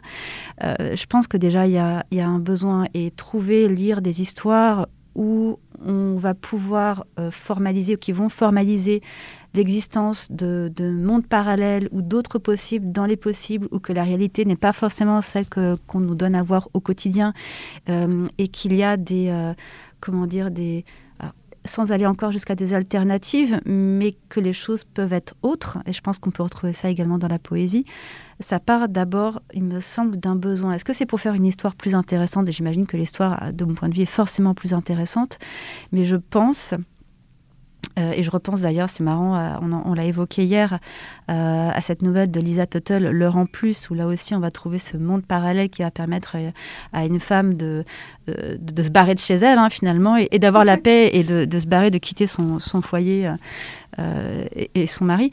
Je pense qu'il y a certainement un, besoin. En tout cas, c'est ma lecture au vu des autrices et des auteurs que je vais lire et que je vais choisir. C'est né déjà d'un besoin d'avoir ces espaces à soi pour pouvoir aussi euh, reprendre contact euh, avec soi-même et, euh, et, quelque part habiter le monde, quelle que soit la dimension dans laquelle on, habite. Alors, je suis désolée, ça répond pas forcément à ta question parce que je pense que c'est compliqué d'avoir un. voilà, voilà là, là aussi, ça, ça, ça mériterait forcément de, de, réfléchir un peu plus à la, à la question. Mais euh, En tout cas, il suffit pas d'avoir une autre dimension pour que forcément le récit se... soit plus intéressant ou qu'en tout cas se pose la question que tu poses, Elena, c'est-à-dire euh, qui rend visible quoi pour qui euh, et, qu'est-ce qui, qu'est-ce qui, dans le cheminement entre ces différentes dimensions, permet justement de d'interroger cette question-là. C'est-à-dire c'était un peu ce que je voulais, euh, ce que, ce que, je voulais, là où je voulais t'emmener. C'est-à-dire, euh, on, a aussi évoqué hier la dimension du monstrueux, c'est-à-dire euh, un phénomène de projection dont Léna tu parleras mille fois mieux que moi. Mais justement, le fait de pouvoir s'échapper dans d'autres dimensions, c'est, ça questionne pas toujours ce mouvement-là, qui est euh, de projeter sur les autres des trucs qu'on a en fait en soi et, faire chier le monde avec ses propres problèmes, voilà, pour le faire court. Euh, et accuser les autres, euh, vraiment en psychanalyse, le phénomène de projection, c'est accuser l'autre de ce qu'on fait soi.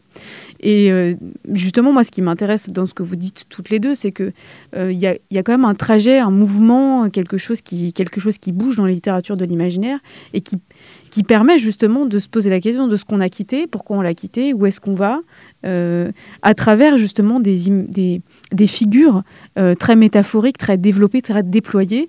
Je pense à Alex Dico, par exemple, qui, euh, quand euh, lui, il se pose la question de la digestion, euh, il crée des personnages qui euh, digèrent de la pierre, qui, qui mangent des trucs complètement immangeables pour des, pour, des, voilà, pour des personnes normales. Donc il y, a vraiment quelque chose, je trouve, aussi d'intéressant à interroger là. Peut-être Léna là-dessus, sur qu'est-ce qui permet vraiment d'aller interroger le, le Comment est-ce que est-ce qu'on s'y prend pour aller le débusquer? Parce que bah, par essence, euh, il, a, il, a, plutôt tendance à se cacher et, plutôt tendance à avoir le pouvoir aussi. Je ne sais pas répondre à une question euh, non, sans, sans, sans, en poser d'autres, mais enfin, oui, mais euh, c'est un, peu ton métier, du coup. mais le monstrueux ne se cache que là où on veut bien le reconnaître. Enfin, je veux dire, qu'est-ce que le monstrueux dans, dans ces cas? Déjà, pareil, en amont, c'est vous voulez vous demander où se situe, à quel endroit est quelque chose, mais quel est ce quelque chose déjà? Qu'est-ce qu'on vise? En fait, c'est toujours pareil. C'est de, de, de quels atouts partons euh, le monstrueux euh, Comment est-ce qu'on le définit Comment est-ce qu'elle catégorise? Enfin, vraiment, je sais que j'ai pas je suis en boucle là-dessus, j'ai pas trop d'autres réponses euh, sur l'intégralité de l'épisode, mais, parce que pour moi c'est vraiment primordial, c'est qui regarde qui en le considérant comme étant monstrueux. Euh, et, ça, rejoint aussi les, petites indications euh, plus, plus, plus psychiques, euh, en tous les cas subjectives que tu, pointais. C'est à partir de, quel degré aussi il est plus simple de voir le monstrueux chez l'autre et de ne pas le débusquer chez, soi-même. qu'est-ce qu'on qu'est-ce qu'on refuse de voir de monstrueux en soi pour à tel point avoir besoin d'emparer l'autre de toutes les caractéristiques. Hein, ce qui est effectivement, tu parlais des misérables tout à l'heure le propre d'un ouvrage de Victor Hugo qu'on a euh, dans le cœur en commun, qui est L'homme qui rit, euh, qui, traite euh, vraiment en tout point de ces questions. Donc, je trouve qu'il y a un, ouvrage remarquable et que, j'invite vraiment, vraiment à lire. je ne vais pas être classiste en disant à relire, mais moi, personnellement, je l'ai lu cette année. Je, découvre ce, bouquin qui est, à mon sens, un, chef-d'œuvre, mais qui, voilà, que, que, je viens juste de lire. Donc, ce n'est pas une évidence pour tout le monde de lire du Victor Hugo. Mais en tout cas, ce, livre est extrêmement intéressant à cet endroit-là. C'est-à-dire, euh, voilà, qu'est-ce qui, quelle est la norme euh, à partir de quel moment est-ce qu'on décrète que euh, un, corps est hors norme? Ce qui est une interrogation centrale chez Stuart euh, et évidemment centrale pour moi à titre personnel et, dans mes recherches également. et effectivement, quels sont les critères de monstruosité? Donc sans surprise et sans aller trop dans le détail, et je le fais de manière extrêmement superficielle, la monstruosité effectivement est définie selon des codes et des normes contextuelles, historiques, sociales. Les critères de monstruosité ne sont pas les mêmes d'une époque à l'autre, d'une culture à l'autre, d'un pays à l'autre, d'une classe sociale à l'autre. Voilà, bon, il y a tout un. C'est vrai qu'en France, on est quand même travaillé aussi euh, par ce.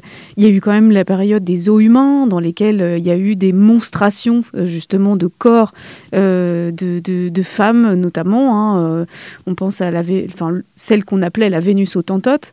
donc, enfin. L'imaginaire français, littéraire, cinématographique, pictural, est quand même travaillé aussi par par les monstres, ceux qu'on a posés comme monstres et qui étaient en fait pour la plupart des, femmes, des personnes racisées, euh, ou des pauvres, ou des handicapés, ou euh, des gens qu'on a, a posés sur la place publique. Euh, ça, c'est... Comment dire Comment est-ce que Comment est-ce que justement euh, dans les imaginaires queer, euh, on retourne le stigmate justement? Bah, Le cas de la Vénus autantote, c'est littéralement un, archétype. Enfin, je veux dire, c'est raciste, hein, c'est colonial. Euh, je veux dire, ça là, il n'y a pas de, débat là-dessus. Hein, c'est littéralement, il n'y a pas de mystère. Hein, c'est littéralement, littéralement colonial. et après, oui, ben alors, il y a, pour parler de corps au double sens, il y a, un corps physique qui est de fait un corps politique euh, qui est euh, il existe un corps archétypal de, la, souveraineté euh, du pouvoir, en fait, littéralement, qui est un corps majoritairement, hein, qu'on n'ait pas tous les hashtags not all, je sais pas quoi, sur, le dos, mais qui est de façon archétypale, justement, c'est le terme, un homme hétérosexuel, cisgenre, blanc, valide, euh, dans une position euh, socio-économique euh, avantageuse, en tout cas favorable, qui aurait fait des études supérieures en tous les cas et a des connaissances académiques minimum, voire quand même moyenne, moyenne sup, donc valide, hein, qui évidemment ça joue, considéré en tous les cas justement selon des normes de canon de beauté contextuel euh, plutôt comme séduisant et charismatique. Alors, s'entend, encore une fois, euh,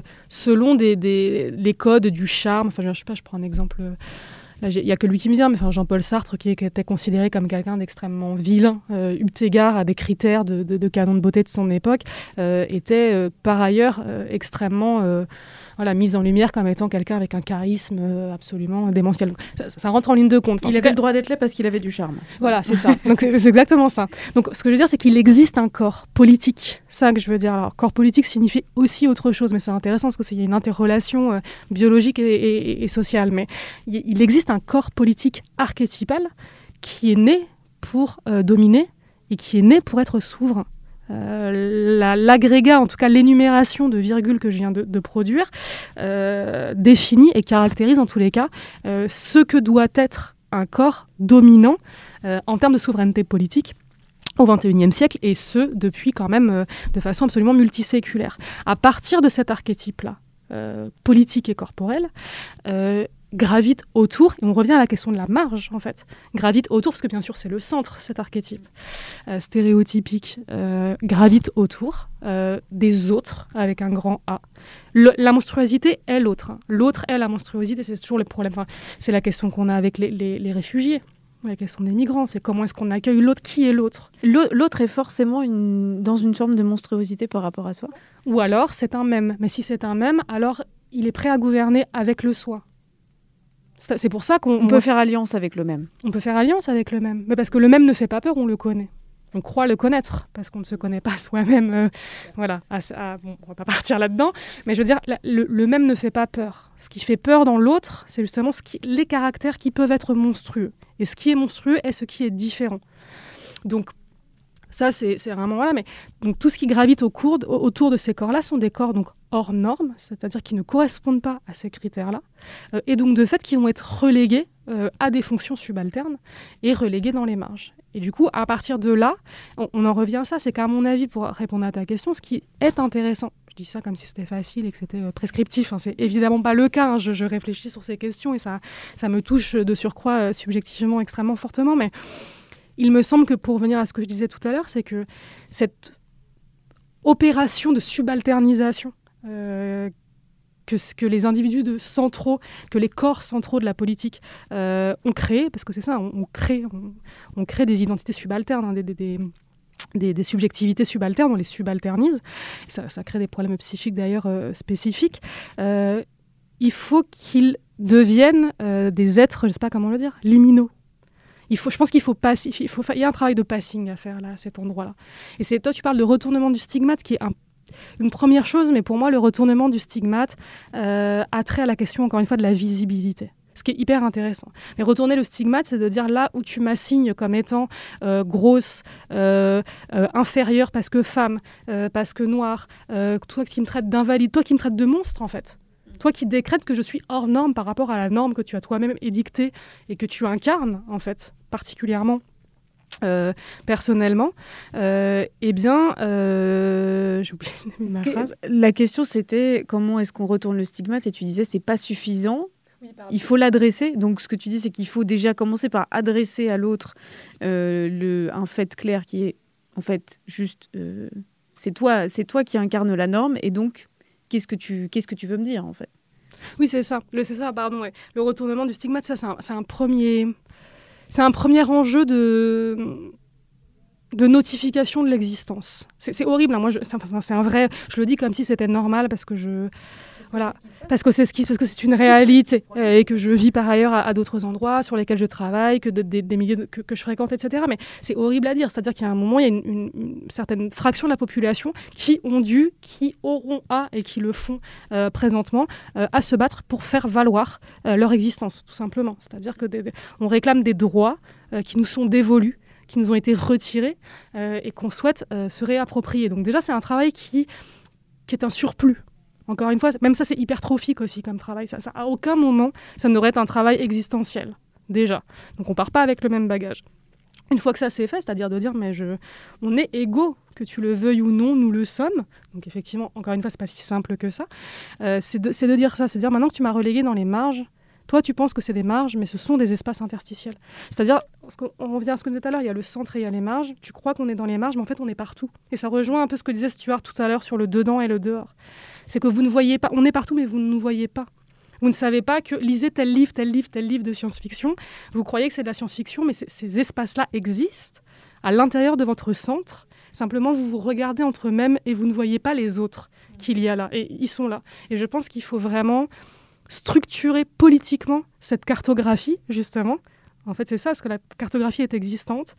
Euh, la faire exister entre pôles, entre espaces interstitiels, pas forcément la visibiliser aux yeux des dominants, ce qui serait peut-être même une erreur politique, hein, stratégique, mais en tout cas de, la, faire se mettre en réseau littéralement, de, réseau d'alliance politique, et, de dire, euh, de, faire alliance pour dire on est là, et il y a une possibilité en termes de rapport de force de faire basculer, euh, de retourner en tout cas euh, le pouvoir en place. On est là, c'est le ça a été l'expression de, 2018-2019, c'était les Gilets jaunes. on est là qui a été repris partout ensuite, qui est, même si euh, Macron ne veut pas, c'est-à-dire en gros, même si les puissants ne le veulent pas, ben, ben en fait on est là, désolé, et, on y restera, et, bisous, et, et, bonne soirée. Je pense qu'il faut être affirmatif. Il y a un moment où c'est plus suffisant de, de demander, enfin c'est ce qui me pose problème dans, euh, en santé, notamment en santé mentale, mais sur les politiques d'inclusion. Euh, dans la question des handicaps et des handicaps psychiques. Euh, c'est-à-dire, euh, c'est la grande, grande lubie, on vous inclut. Ben, merci, vous êtes bien sympa, nous, on ne vous a rien demandé en fait.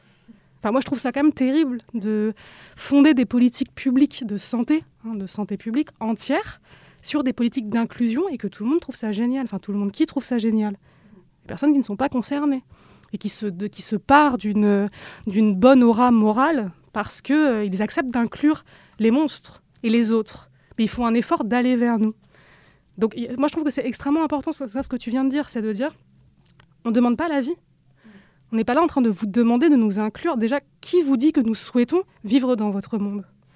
Parce que c'est ça, c'est très important aussi. C'est le postulat de la fausse neutralité objective des dominants, quand même, parce que ça, faut vraiment le rappeler, c'est quand même la base. Hein. L'objectivité n'est que la subjectivité des dominants, dire toujours. Et d'être persuadé de, de postuler euh, comme base de départ qu'on euh, va les inclure parce que ces gens qu'on a subalternisés pendant des siècles et des siècles euh, ont envie de vivre dans notre monde parce qu'ils ne rêvent que de ça, mais enfin, là, en termes de regard. Euh, ouais, je prenais des notes sur. Euh, Léna a dit beaucoup de choses, donc j'ai pris des notes sur des points euh, très divers et variés. Euh, qu'on parlait de la. Comment dire du, corps dominant, du modèle du corps dominant. Et, et les gens qui me connaissent savent qu'en ce moment, j'ai une lubie sur Richard III. Et j'en suis profondément désolée, je vais parler de Richard III. Voilà. Et en fait, c'est quelque chose qui m'a énormément frappé. J'ai eu du mal à mettre le doigt dessus, mais, c'est vrai que donc il y a quelques années, on a retrouvé les ossements de, de, Richard III, donc effectivement avait une scoliose à 80 degrés. Et c'est vrai qu'on connaît Richard III au travers surtout, surtout de la pièce de Shakespeare, hein, Richard III qu'il décrit comme un roi euh, terrible, euh, machiavélique, difforme, tordu, etc. Et, euh, qui était un monstre. Qui était un monstre, mais clairement, clairement un monstre moral et, physique, et, sa monstruosité physique étant le, le, le, garant ou la traduction de sa monstruosité morale, de toute façon. donc c'était intéressant. Et c'est vrai que ce, qui est, ce qui est assez fou, c'est qu'on a retrouvé son, ses ossements. Donc effectivement, il avait une scoliose à 80 degrés. Euh, et, toutes les, recherches qui ont été faites ensuite autour justement de cette découverte, ça a été de savoir, mais alors est-ce que du coup, est-ce qu'il pouvait monter à cheval? Et du coup, est-ce qu'il pouvait se battre? Mais alors du coup, comment il faisait ah, Alors attends, on va trouver quelqu'un qui a la même scoliose pour voir comment il faisait. Et en fait, c'est toute la recherche d'essayer euh, de, ce personnage de, monarque, alors certes détesté, mais quand même monarque, donc un, roi d'Angleterre. Est-ce que quand même il était aussi capable que les autres, malgré malgré son, son, entre guillemets, son, handicap. Et, et donc, c'est vrai que si vous tapez Richard III sur, sur le web, vous allez trouver, je pense, pas mal de, choses sur le sujet. En fait, toutes les recherches, c'est mais est-ce que ce roi était comme les autres rois? Est-ce qu'il était capable de faire les mêmes choses qu'eux? Et, finalement, est-ce que, est que Shakespeare, il s'est pas trompé, etc. Donc j'ai trouvé ça assez fascinant. C'est tout, finalement, c'est plus que le personnage historique, c'est toute la rhétorique et tous les débats, toute cette réflexion euh, qu'il y a autour euh, justement de ce personnage et du corps de ce personnage et la manière dont on va essayer de rendre visible le corps de ce personnage et nous dire que euh, oui ou non, peut-être qu'il ne pouvait pas faire les mêmes choses, mais quand même. Enfin bref, j'ai trouvé ça assez hallucinant et j'ai une grande tendresse finalement pour Richard III. C'était peut-être un roi horrible, mais la manière dont il sert aujourd'hui la caution des, des validistes me, terrifie profondément et mm. voilà, beaucoup d'émotions pour lui. Donc voilà, c'était pour, pour reboucler sur le corps dominant et la mythologie du roi. Et, euh, Qu'est-ce qui fait péter un petit peu ce, cette monstruosité euh, féminine, en tout cas le fait d'adresser aux femmes. Ce que disait très bien Justine Yongren dans le dernier épisode de Volute d'ailleurs, c'est qu'elle disait Moi, je me suis sentie femme parce que euh, bah, j'ai compris que j'étais toujours trop ceci ou pas assez cela, que je faisais. Euh, enfin voilà, les femmes, c'est toujours, elles sont trop grosses, trop maigres, trop blondes, trop grandes, trop noires, pas assez blanches, euh, ou un peu trop blanches, un peu trop skinny, trop enceinte ou pas assez d'enfants. Elles allaitent, mais en même temps, faut pas parce qu'elles s'inquiètent. Enfin, c'est toujours trop ou pas assez. du coup, qu'est-ce qui dans la littérature queer permet de sortir de ça? Justement euh, Qu'est-ce qui permet de sortir de ça? Bah, Ça dépend des, vaste question. Je sais pas. Ça dépend des, personnages qui, sont campés et des autorisations que ça donne euh, en matière d'être au monde, tout simplement. Mais je pense que ça, on va repartir sur peut-être euh, ce qu'on avait évoqué au début. c'est vrai que c'est compliqué pour moi de répondre à cette question-là parce que je ne me considère pas comme une femme, je suis, je suis non-binaire. Euh, c'est vrai que j'ai pris beaucoup de recul par rapport à, mon identité de genre. Euh, j'ai toujours beaucoup souffert justement de ces rôles dans lesquels on, m'enfermait en tant que femme et cette monstruosité également dans laquelle on m'enfermait en tant que femme. On en avait parlé notamment euh, en, période de maternité. et c'est quelque chose dans lequel c'est très ambivalent hein, finalement parce que il y a à la fois ce, dans quoi on nous enferme et dans lequel on ne peut pas, on ne, veut pas se reconnaître, euh, clairement, et on a besoin, effectivement, comme tu le dis, hein, d'imaginaires qui nous permettent de nous, expérimenter autrement. Euh, j'aurais beaucoup de mal à répondre à ta question. Moi, je, pense surtout à des autrices, parce que c'est vraiment l'histoire des personnes qui m'intéresse énormément. Et, si je dois parler des, autrices qui ont pu euh, m'accompagner dans mon cheminement, ma réflexion autour de, mon genre et du fait d'être d'être née femme et, peut-être de l'accepter d'une manière ou d'une autre. Euh, j'ai pensé à Georges Sand, j'ai pensé à, Catherine Dufour également énormément avec son livre Outrage et rébellion qui a été une grosse claque pour moi. Et encore une fois, j'ai parlé de Justine Niogret parce que euh, ces personnes-là nous donnent, nous laissent... Comme si c'était sympa. Oui, voilà, ce qui n'est pas le cas. Mais elles, elles ouvrent des mondes dans lesquels on peut incarner la personne que l'on veut, euh, que l'on souhaite être euh, sans barrière, euh, sans barrière de, de, de physique ou de normes. Je pense que c'est très fort les personnages que peut camper Georges Sand, les personnages que, pose euh, Catherine Dufour euh, et ceux de Justine Negret, on est autorisé à être avec ces personnages. On a une manière de se, projeter qui, pour une fois, ne nous renvoie pas à, notre médiocrité, euh, qui peut nous renvoyer à une monstruosité, mais une monstruosité qui est réellement émancipatrice et libératoire, qui est galvanisante en fait. donc, j'aurais du mal à répondre comme, comme a, pu, a pu le répondre Justine. Hein. Moi, c'est vrai que je me suis toujours sentie enfermée dans, dans cette assignation.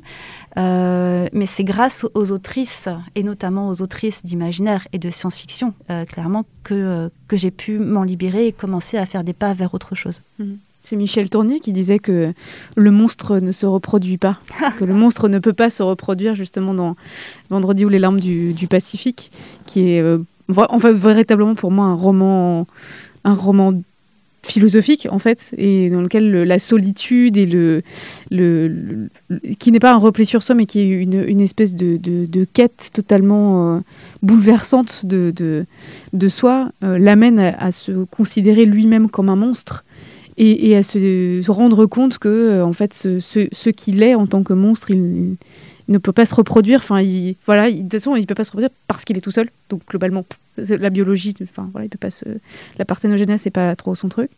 Et il y a, y a quand, même, quand même tout ça, tout un truc autour du fait que bah, le, stigmate du monstrueux qu'on adresse à l'autre, c'est aussi une manière de lui dire si tu pouvais cesser d'exister, ce serait cool, quoi. Voilà, si tu pouvais. voilà. Et pourtant, ben, en fait, c'est. Est-ce que c'est ça aussi, les normaux, le, l'une des choses à, l'un des combats à mener, je, dirais, sur, sur ce, cette, cette accusation du monstrueux, en tout cas ce qu'on adresse aux femmes très souvent, à mener, c'est-à-dire de dire bon, en fait, euh, on a le droit d'exister comme femme et de se et de se transmettre aussi en tant que femme ou en tant qu'autre chose ou en tant que non binaire ou en tant que euh, voilà, en tant que en tant que ce qu'on veut en fait, voilà. Ouais, bien sûr. L'ouvrage que enfin, vendredi ou les larmes du Pacifique, c'est vraiment un, texte qui m'a énormément marqué, euh, que j'aime vraiment vraiment beaucoup aussi. Et, tu vois, ce qui est intéressant dans ton exemple, c'est que c'est pas spécifiquement un ouvrage queer. Et d'ailleurs, on pourrait, enfin c'est pareil, j'ai pas fait le coup de, on pourrait d'ailleurs déterminer et définir ce, qu'on considère être un ouvrage queer pour, pour, voir ce que ça recouvre, euh, effectivement. Et en même temps, le regard est différent. Et je sais pas, parce qu'il y a plusieurs, encore une fois, c'est pareil, c'est toujours, euh, il y a plusieurs strates dans, dans, la question que tu poses et, dans les réponses que Stuart a, a apportées aussi, c'est que hum, je me suis comme, je me suis construite comme euh, femme monstrueuse, au sens, euh, voilà, dans, dans, le sens que, que vous employez euh, toutes les deux, en tout cas dans le sens qu'a ta question. parce qu'effectivement, être socialisée comme femme, hein, donc je suis, je suis cisgenre et en tout cas assignée à, à, à mon sexe de naissance, c'est, on, on s'est structuré comme ça. Le, fait est qu'effectivement, on est renvoyé au fait que les règles sont monstrueuses, que le développement de notre corps est monstrueux, que la grossesse est monstrueuse. Quand on se met en colère, c'est monstrueux. Quand on pleure, c'est chiant et monstrueux un peu. Alors non, quand on, quand on pleure, c'est quand on se met en colère, c'est hystérique. Mm. Et c'est pas si monstrueux que ça. J'ai expérimenté, euh, enfin bref, pas là, mais moi j'ai expérimenté les colères. Euh, j'ai des colères masculines. Enfin, j'ai très peu de colère maintenant. J'ai appris à les gérer. Euh, mais j'ai longtemps eu des colères catégorisées comme étant masculines. J'ai jamais été considérée comme hystérique. Mais parce que c'est ma colère, parce que j'ai reproduit des colères masculines que j'ai rencontrées et intériorisées. Mais je, donc bref, ça c'est intéressant aussi de voir que ce qui est monstrueux n'est pas quelque chose qui vient de la femme, c'est quelque chose qui est perçu comme étant féminin, ce qui n'est pas tout à fait la même chose.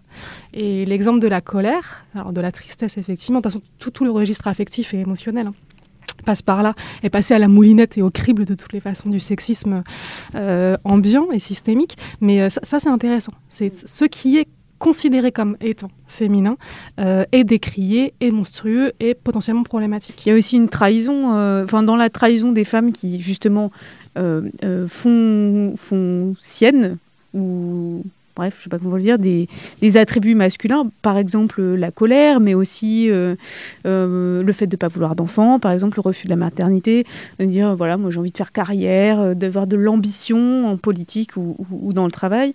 Est-ce que cette trahison du, du genre, c'est pas, ça rentre pas aussi dans le dans le monstrueux, c'est-à-dire une femme qui veut faire carrière et qui veut pas d'enfant, c'est un peu un monstre quand même. Ouais, ça, alors c'est limite, toujours pareil. C'est pour moi, c'est comme le, rien n'est jamais linéaire et c'est rien n'est jamais binaire. C'est-à-dire que c'est ça, c'est pareil, c'est un spectre, quoi, vraiment. Et sur euh, sur, l'intégralité de ce spectre-là, il y a des, des, extrémités et après il y a des nuances à apporter, euh, voilà, des degrés en tous les cas euh, spectraux, en tout cas du spectre, c'est pas tout à fait le bon le bon terme. Et ça, à mon avis, c'est une question de degré. C'est-à-dire que Aujourd'hui, je parle encore une fois historiquement et contextuellement, aujourd'hui on va au XXIe siècle en France avec euh, quand même les évolutions euh, qui ont permis la mise en visibilité des problématiques sexistes, euh, etc., notamment MeToo hein, qui a beaucoup joué il est quand même, dans une certaine mesure, donc jusqu'à un certain degré du spectre, de bon ton d'être une femme un peu badass, d'être une femme féministe, de commencer à dire qu'on ne veut pas d'enfants, de commencer à s'imposer. Alors, ça qui, est toujours piégeux, c'est comme un mec, parce qu'en en fait, c'est ça, quand je dis la limite au spectre, c'est que, OK pour les avancées des femmes, OK pour que les femmes fassent des choses comme des hommes, on va leur passer. C'est encore ça, c'est comme le truc de l'inclusion. Hein. On va leur passer, mais jusqu'à un certain degré devient pas non plus un bonhomme. Donc il y, a quand même, je dirais que on a, ça n'a pas vraiment évolué, enfin si, littéralement, pardon, ça n'a pas changé. Mais littéralement, ça a évolué, c'est-à-dire sur le spectre du sexisme systémique, on a grappillé quand même quelques gradations euh, qui nous entraînent vers une acceptation un peu plus lâche euh, de ce que peut être une femme euh, et ses caractéristiques, mais c'est toujours avec, à l'autre bout du spectre, le masculin. Donc on est quand même dans un truc, on débinarise pas, progresse gentiment, mais selon quelque chose qui reste encore beaucoup trop linéaire. Il y a pas, c'est pas encore assez euh, circulaire. Je fais des grands gestes dans la, pièce, mais circulaire ou ce que vous voulez. Mais du coup, pour répondre aussi à ta question, il y avait ça sur la condition féminine. Euh, par ailleurs, moi, j'ai souffert et je souffre aussi d'autres euh, biais d'oppression. voilà, notamment le, validisme et, et, le racisme principalement. Et qui pour moi, euh, alors je ne vais pas jouer à ça euh, ici, puis c'est toujours aussi des, délicat comme, comme discussion de priorisation euh, des, des, oppressions, etc. Mais pour le coup, euh, moi j'ai un parcours de soins en psychiatrie, hein, je suis toxicomane sevrée, j'ai un parcours de soins psychiatriques que j'ai toujours hein, par ailleurs. Euh, j'ai été hospitalisée en psychiatrie, j'ai fait des cures de désintoxication, que j'ai quand même sur, sur l'intégralité de ma vie, j'ai la moitié qui en tous les cas euh, est pris dans des parcours de soins médicaux et a fortiori psychiatriques et institutionnels. je me suis sentie beaucoup plus monstrueuse dans des lieux de soins psychiatriques et dans un parcours de soins psychiatriques. Alors c'est intersectionnel, hein, en tant que femme et en tant que femme non blanche, nécessairement, hein, ça joue. Euh, mais je me suis sentie beaucoup plus monstrueuse dans des lieux, alors ça rejoint ça, normalement dédiés aux soins et à l'attention portée à l'autre, euh, que euh, en tant que femme dans l'espace public. Alors, c'est difficilement comparable, mais en tous les cas, il y a d'autres biais d'oppression qui viennent se rajouter, qui font que le critère, pour moi, le critère de monstruosité reste le plus marqué. Euh, encore à l'heure actuelle euh, pour des questions euh, de validisme et de ce qu'on appelle de, psychophobie. Hein.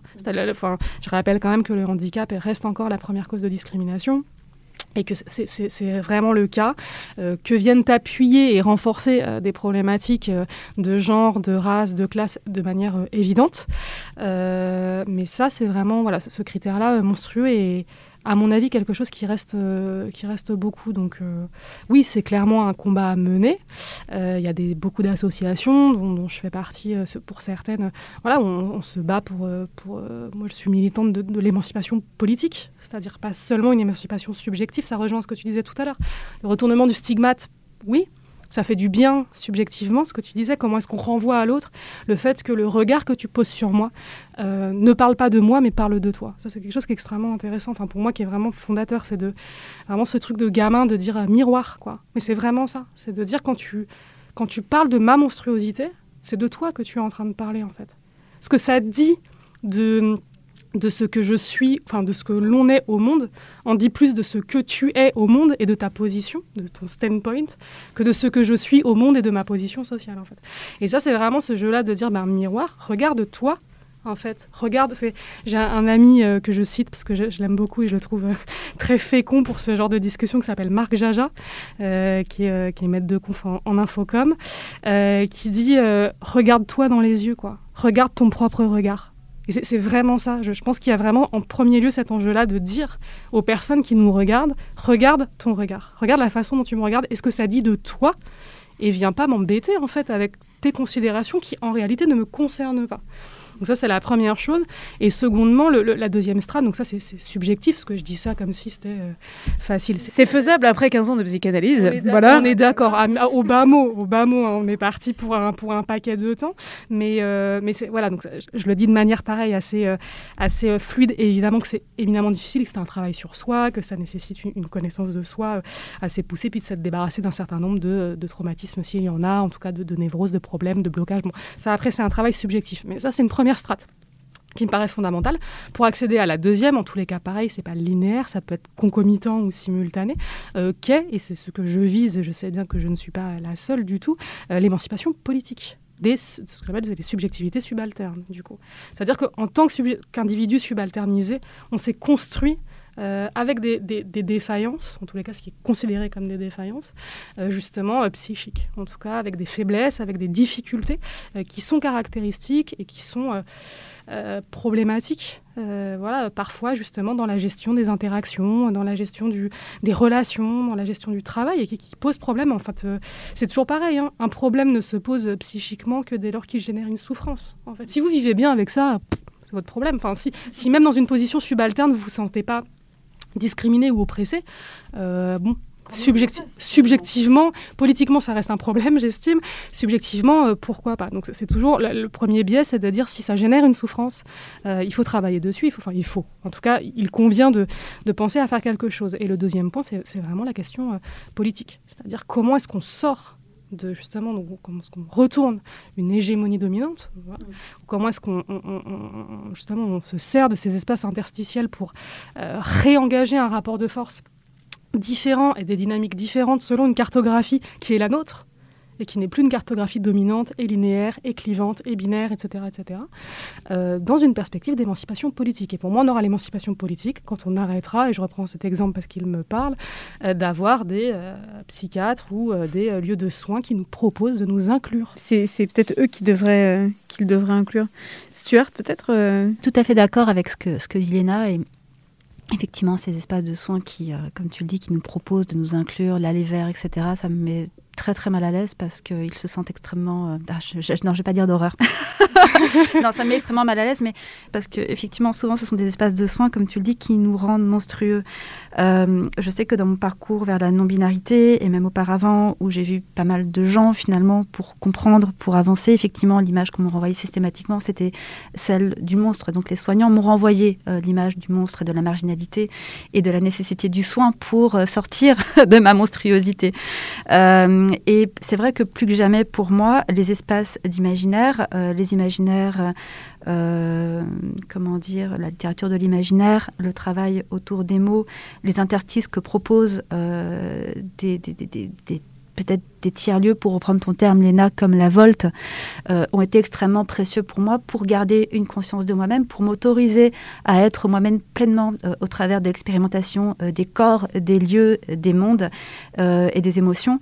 Et finalement, tracer ma route, poursuivre ma route jusqu'à finalement converger ou je sais pas me rejoindre moi-même. Et, c'est vrai que c'est face à ce genre de peut-être de, situation. On, on, parle beaucoup des marges, on parle beaucoup de la subalternité. Effectivement, tu es rejeté quelque part dans, dans, les limbes ou, dans un, dans un, je sais pas, incarcéré dans une définition. Euh, je pense que, pour moi en tout cas, la possibilité de, de projeter et d'être ailleurs via ces littératures-là, ça euh, ça a été extrêmement salvateur. Sinon, je pense que les choses auraient été beaucoup plus compliquées. Est-ce que pour toi, ça prolonge aussi, ou ça a pu prolonger des espaces en non-mixité, dans lesquels, euh, euh, on en parlait aussi un petit peu hier, des espaces euh, communautaires, au sens vraiment de, voilà d'espaces communautaires safe Est-ce que ça, s'est prolongé aussi un peu dans ce que tu viens de décrire dans les littératures de l'imaginaire? Bah Oui, on avait expérimenté ça avec Léna justement en 2019. On avait organisé ce cycle de rencontres, donc prendre soin des possibles avec le, le Reset. Euh, qui avait vocation justement à organiser plusieurs rencontres, à chaque fois euh, avec une autrice, une, philosophe, une chercheuse en philosophie, euh, une activiste, pour ensemble, alors déjà c'était effectivement non mixte, non mixte pardon, c'était, c'était, ça se passait à la mutinerie, donc intrinsèquement queer, et l'idée était de pouvoir se sentir ensemble en confiance. La mutinerie c'était un espace à Paris pour ceux qui ne sont pas parisiens, mais qui, est, euh, qui était effectivement un espace queer dans lequel il y avait, euh, euh, voilà, il y avait, c'était un espace, un espace safe qui, qui a fermé malheureusement. Et le Reset était un collectif qui n'existe plus, malheureusement. Mais voilà, ça a été des belles expériences. c'est ça, tous les dimanches, il y avait des rencontres à, la mutinerie, justement. Et, euh, donc voilà, euh, pour le coup, réellement euh, en non-mixité. Et, et c'est vrai qu'on a tenté cette expérience de la Volte et le Reset de proposer ces espaces de rencontres pour travailler autour des imaginaires et de la déconstruction et de la reconstruction parce que voilà on peut déconstruire mais qu'est-ce qu'on reconstruit après? Il y a toujours cette cette euh, comment dire éviter euh, le vide ou le morcellement comment on se projette ensuite euh, ensuite par rapport à ce que l'on est ce que l'on désire et, ce dont on a besoin. Donc voilà on avait essayé de faire converger justement ces, ces imaginaires du queer de la vulnérabilité politique du corps et donc Léna était bah, était était là et c'est à cette occasion qu'on a vraiment commencé à travailler ensemble. Donc ouais une manière de finalement de de, prolonger euh, concrètement et pratiquement euh, les imaginaires queer dans la réalité. Et voir de quelle manière ça nous permet, ça nous accompagne finalement dans, euh, la, comment dire, dans le j'allais dire la construction de notre vie, mais je sais pas, c'est un peu kitsch et construction, je sais pas, je suis pas sûre que ce soit vraiment le bon terme. C'est pas kitsch, moi je pense que c'est peut-être kitsch comme terme, en tout cas, est-ce que ça recouvre comme réalité, ça me paraît fondamental. Oui, non, ça, aux, ateliers, on avait lourdement insisté là-dessus, et je, le répète ici, ça me paraît vraiment euh, central, c'est que euh, il, faut, que ça aille de pair. Alors pareil, ce sont des termes effectivement qui aujourd'hui jouissent d'une notoriété, d'une qui sont un peu galvaudés à, d'autres égards, mais euh, c'est fondamental d'avoir déconstruction, reconstruction ensemble. on tombe facilement dans l'écueil, et quand je dis on, je suis inclus dedans. Hein, j'ai écrit un texte il n'y a pas longtemps où j'ai dit il faut sortir des binarismes et proposer autre chose. Point. bon, donc voilà, de rien, vous vous occupez du reste. Bonne journée. je, plaisante là-dessus, mais c'est difficile de proposer autre chose. Et en même temps, je pense qu'il est nécessaire de, au moins semer encore une fois, de faire germer quelques voilà quelques, quelques débuts de bulbe de quelque chose parce que c'est hum, au-delà de je dirais la la la, la, aussi, la facilité euh, politique ou sociologique hum, de dire ben il faut déconstruire. Oui mais ça ça fait euh, il y a eu des post-structuralistes ça, fait 60 ans que ça existe hein, la déconstruction. Euh, qu'est-ce qu'on reconstruit? Il faut, il faut vraiment y penser. Et au-delà de, l'aspect purement un peu flemmard de, de, ne rien proposer comme solution euh, ce que tu disais très bien tout à l'heure hein, je, te rejoins là-dessus c'est que il faut faire attention au vide et à la possibilité effectivement du, du morcellement. C'est-à-dire qu'on ne peut pas là on parle depuis tout à l'heure on, est, on joue sur deux échelles simultanées que sont le subjectif et le politique bien qu'elles soient intrinsèquement liées, qu'elles fonctionnent dans une dialectique euh, voilà, qui est ensemble. Euh, mais effectivement, vous ne pouvez pas vous déconstruire, ce qu'on dit beaucoup là, il faut se déconstruire, etc. Il y a même ça devient une injonction militante à la déconstruction qui est problématique à mon sens, mais euh, on ne peut pas voilà, avoir une injonction à se déconstruire, en tous les cas, pousser les gens à œuvrer dans ce sens et les laisser sans solution derrière. parce que, comme tu dis, il y a un risque tout simplement de... Enfin, tout simplement, il y a un risque vital hein, dans certains cas de décompensation, de, voilà, d'être mis en péril en fait psychiquement. C'est-à-dire que ça précarise la déconstruction. Il y a quand même quelque chose de, de cet ordre-là qu'il faut, qui, est évident, hein, c'est assez tautologique, mais je pense qu'il faut le rappeler. Vous déconstruisez quelque chose sans perspective de reconstruction derrière. Je ne vous parle pas d'un plan euh, intégral. C'est en perspective de reconstruction derrière, sans bribes de, voilà, sans, sans jalons et sans, sans, sans briques euh, premières. Euh, ça, ça met en péril, ça précarise émotionnellement, euh, affectivement. Il y a des risques de décompensation psychique. Enfin, c'est extrêmement euh, problématique. Et Donc je pense qu'il ne faut pas faire ça. Euh, pardon. Non, non j'allais dire, et je pense que la reconstruction n'est pas justement par se retrouver dans l'autre, par les pairs, par la rencontre, par la, comment dire la euh, l'identification, l'appropriation euh, d'outils, euh, d'outils pour se positionner par rapport au monde, d'outils de langage, de connaissances et de savoir aussi qu'on aurait mobilisé les unes et les autres dans notre quotidien. Je pense que la reconstruction, alors comme tu dis, sans aller jusqu'à une solution, comme tu dis, il n'y a pas de plan, mais c'est donner la possibilité d'avoir un, endroit ou du matériau qui, puisse nous ancrer. C'est la mobilisation collective, je pense, euh, qui peut être importante à ce moment-là pour se renforcer euh, individuellement. Euh, il y a peut-être quelque chose de ce registre-là, je ne sais pas ce que tu en penses. C'est vrai qu'on disait que les ateliers, justement, en eux-mêmes, au-delà du contenu qu'on proposait, c'était une manière de prendre soin les uns des autres parce qu'on se rencontrait autour d'un,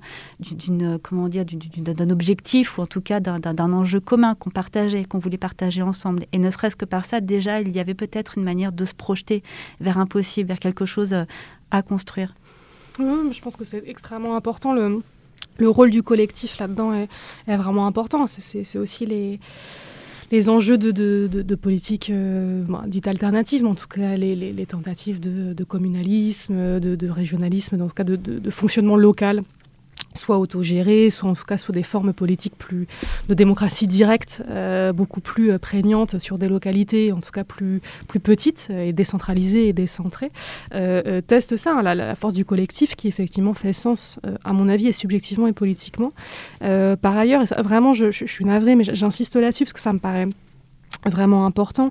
Euh, il y a encore une fois cette dimension de la, temporalité euh, à laquelle il convient de faire, je, pense vraiment attention. C'est que la, force du collectif, c'est de pouvoir euh, accueillir une parole, un vécu, une expérience qui n'est pas accueillie partout, justement, sans être poinçonné du, du, saut de la monstruosité. Donc, c'est pouvoir d'être pouvoir entendu et d'être visible. On, en rejoint toujours ça, je vous dis, en première instance par des gens qui ne vont pas vous juger et qui même vont être à même de vous comprendre. Donc euh, ça, c'est vraiment quelque chose de confortable. Par ailleurs, je vous dis, il y a vraiment en ce moment ce truc de, qui, me gêne profondément, une espèce d'injonction qui est plutôt militante hein, d'ailleurs que, que, juste euh, situationnellement subjective, mais de, de l'injonction à la déconstruction. Et, euh, et, selon pareil, toujours une espèce de temporalité qui serait linéaire. C'est-à-dire de dire, bah non, mais c'est simple, tu te déconstruis, tu es une femme, euh, tu vois comment tu as intériorisé la misogynie, euh, tu es une personne racisée et en fait tu vois pas le racisme, donc regarde comment en fait tu es assimilationniste et comment tu es intégrationniste. Du coup, il y a quand même ça où on nous enjoint de manière parfois violente, en tout cas je trouve médiatiquement de façon extrêmement frontale, euh, parce que c'est devenu presque quelque chose de, tendanciel, en tous les cas, euh, de dire il faut que tu regardes à l'intérieur de toi, non pas le nombril, hein, mais à l'intérieur de toi, jusqu'à quel point euh, tu as intégré et non digéré des informations en fait, qui te portent préjudice en tant qu'individu. Mais ça, je répète, si on ne fait pas attention à la façon dont on, fait ça et si on ne, surtout on ne respecte pas sa temporalité. Effectivement, il y a la question du lieu. C'est mieux d'y réfléchir avec des personnes concernées dans des espaces safe. Ça, c'est évident. Ça, à mon avis, c'est évident. Par ailleurs, il faut faire attention. On n'a pas tous la même temporalité. Et ces espaces safe-là ne, euh, ne sont pas exclus des problématiques en politique, on retrouve ça tout le temps. Hein. C'est le cas des, lieux autogérés, euh, des collectivités euh, communales, etc. ça va être la reproduction à l'intérieur de ces espaces-là des rapports de domination exogènes. Ça, c'est un, grand classique. Dans les espaces militants, dans les communautés, c'est un grand classique. Les espaces sont safe. C'est toujours un rapport à quelque chose. Les espaces sont safe par rapport à l'extérieur. À l'intérieur de ces espaces safe, ça ne veut pas dire qu'ils ne sont pas potentiellement toxiques à certains endroits. Et c'est toujours pareil, à l'intérieur des endroits, il y a d'autres endroits. Enfin, attention aux lieux euh, que l'on occupe et de la, en même temps qu'il faut faire attention à la façon dont on l'occupe. Donc il y a une temporalité qui est chacun, il y, a des gens qui se déconstruisent hyper vite parce qu'en fait, euh, encore une fois, il y a des dimensions intersectionnelles. Hein. Dire, euh, classiste, si en fait finalement, déjà ça c'est prouvé. Enfin, je veux dire, si vous êtes de, euh, si vous avez fait des études supérieures, si vous venez d'un milieu qui a été, je sais pas, militant, activiste, si vous avez des parents qui étaient politisés, si vous êtes dans des si vous fréquentez des communautés, parce qu'il y a ça aussi. Hein. Si jamais de votre vie vous avez croisé une personne lesbienne, en termes de représentation, c'est pas, pas simple. Hein. voilà ce que je veux dire. De la même façon, vous n'avez jamais vu quelqu'un de, non blanc. C'est pas voilà. Donc il y a l'accès, la compréhension, euh, la connaissance, le niveau de d'études, euh, les dispositions aussi euh, comportementales, euh, psychiques, etc. Mais, mais tout le monde n'a pas la même temporalité. Donc quelqu'un qui va se déconstruire rapidement en deux mois, parce qu'en fait, abreuvé par des collectifs militants, par des discussions, par des trucs, ça pose pas de problème, et va switcher d'un coup. Et quelqu'un qui a besoin de dix ans, voire d'une vie, en fait, pour bouger sur un point et qui n'y arrivera jamais, ou alors qui se fera dans une violence euh, psychique absolument inouïe. L'idée, c'est pas non plus que la déconstruction détruise ou réduisent, euh, réduisent en cendres la puissance de persévérer dans son être. Enfin, voilà, j'ai atteint mon point Spinoza. Euh, c'est vraiment le. oui, ça faisait déjà un petit moment que j'attends de pouvoir le placer, mais c'est vrai parce que c'est dans la déconstruction, c'est c'est là où je vais ramener un peu la, question de, de l'imaginaire aussi, c'est que euh, ne pas avoir accès à d'autres imaginaires qui permettent de, de poser euh, des de camper des personnages, de camper des possibles. Euh, ça, ça peut être euh, effectivement profondément destructeur. On a posé la question euh, au début sur le fait, en, évoquant les imaginaires queer, de savoir, je, vous adressais cette question, comment, est-ce que les imaginaires queer constituent un espace safe? Voilà, ce sera, ce sera ma dernière, ma dernière question pour toi peut-être, Stuart. les imaginaires queer. Alors c'est vrai que quand, quand on parle d'imaginaire queer, c'est vrai que ça, peut être assez large. Moi, je pense tout de suite à ces imaginaires, euh, parce que je viens des littératures d'imaginaire, écrits par des personnes queer en tout cas. Euh, euh, et, pour moi, oui, ce sont des, endroits safe, des endroits où je peux me retrouver, c'est des endroits auxquels je vais revenir, si on reste dans la symbolique ou dans l'objet livre en tout cas. Même si c'est des hip-hop.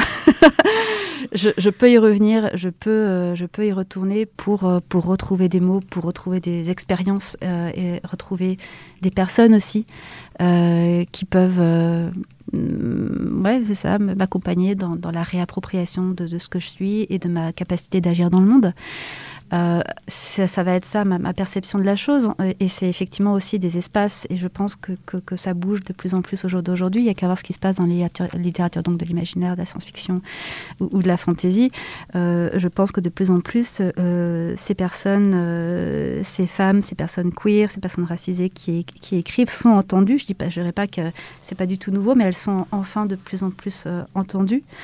Elles existent, enfin notamment en France, où il y a beaucoup de littérature, je dirais, écrite par des personnes bah, considérées comme subalternes qui n'étaient pas du tout considérées. Hein. Ursula Le Guin, il a fallu un petit peu de temps pour la, pour la redécouvrir, par exemple. Aujourd'hui, on en fait tout un foin, mais il y a cinq ans, je crois que ce n'était pas tout à fait le cas voilà, hein, ou des autrices comme Nka Jemisin par exemple aussi, qui écrivent depuis un certain temps, euh, qui n'étaient pas du tout, euh, pas du tout connues, euh, en France, même Delany. Hein, je parle de Delany, son roman Triton, il n'est pas réédité à ce jour. Il y a très peu de choses en fait. C'est des auteurs qui étaient, des autrices et des auteurs qui n'étaient pas, pas entendus et, qui pour autant offrent des espaces de oui, tout à fait, de, sécurité et euh, où, les choses redeviennent possibles. Et ça peut se projeter dans le concret lorsque l'on rencontre et l'on croise euh, les bonnes personnes au bon moment, euh, avec qui on peut tenter de bâtir des zones d'expérience pratiques et concrètes ensemble et avec les autres pour euh, essayer de se projeter de manière un petit peu différente dans le monde. Merci beaucoup à toutes les deux pour cette euh, causerie presque au coin du feu, mais pas complètement, juste dans les studios de Radio Parleur. on signale la publication de deux ouvrages queer à la rentrée prochaine aux éditions La Volte. Ce monde est si joli, un ouvrage traduit par Léo Henry et Luvan qu'on a déjà reçu dans cette émission, et puis Melmoth furieux de Sabrina Merci à toutes les deux et on se retrouve le mois prochain pour un septième épisode de Volute.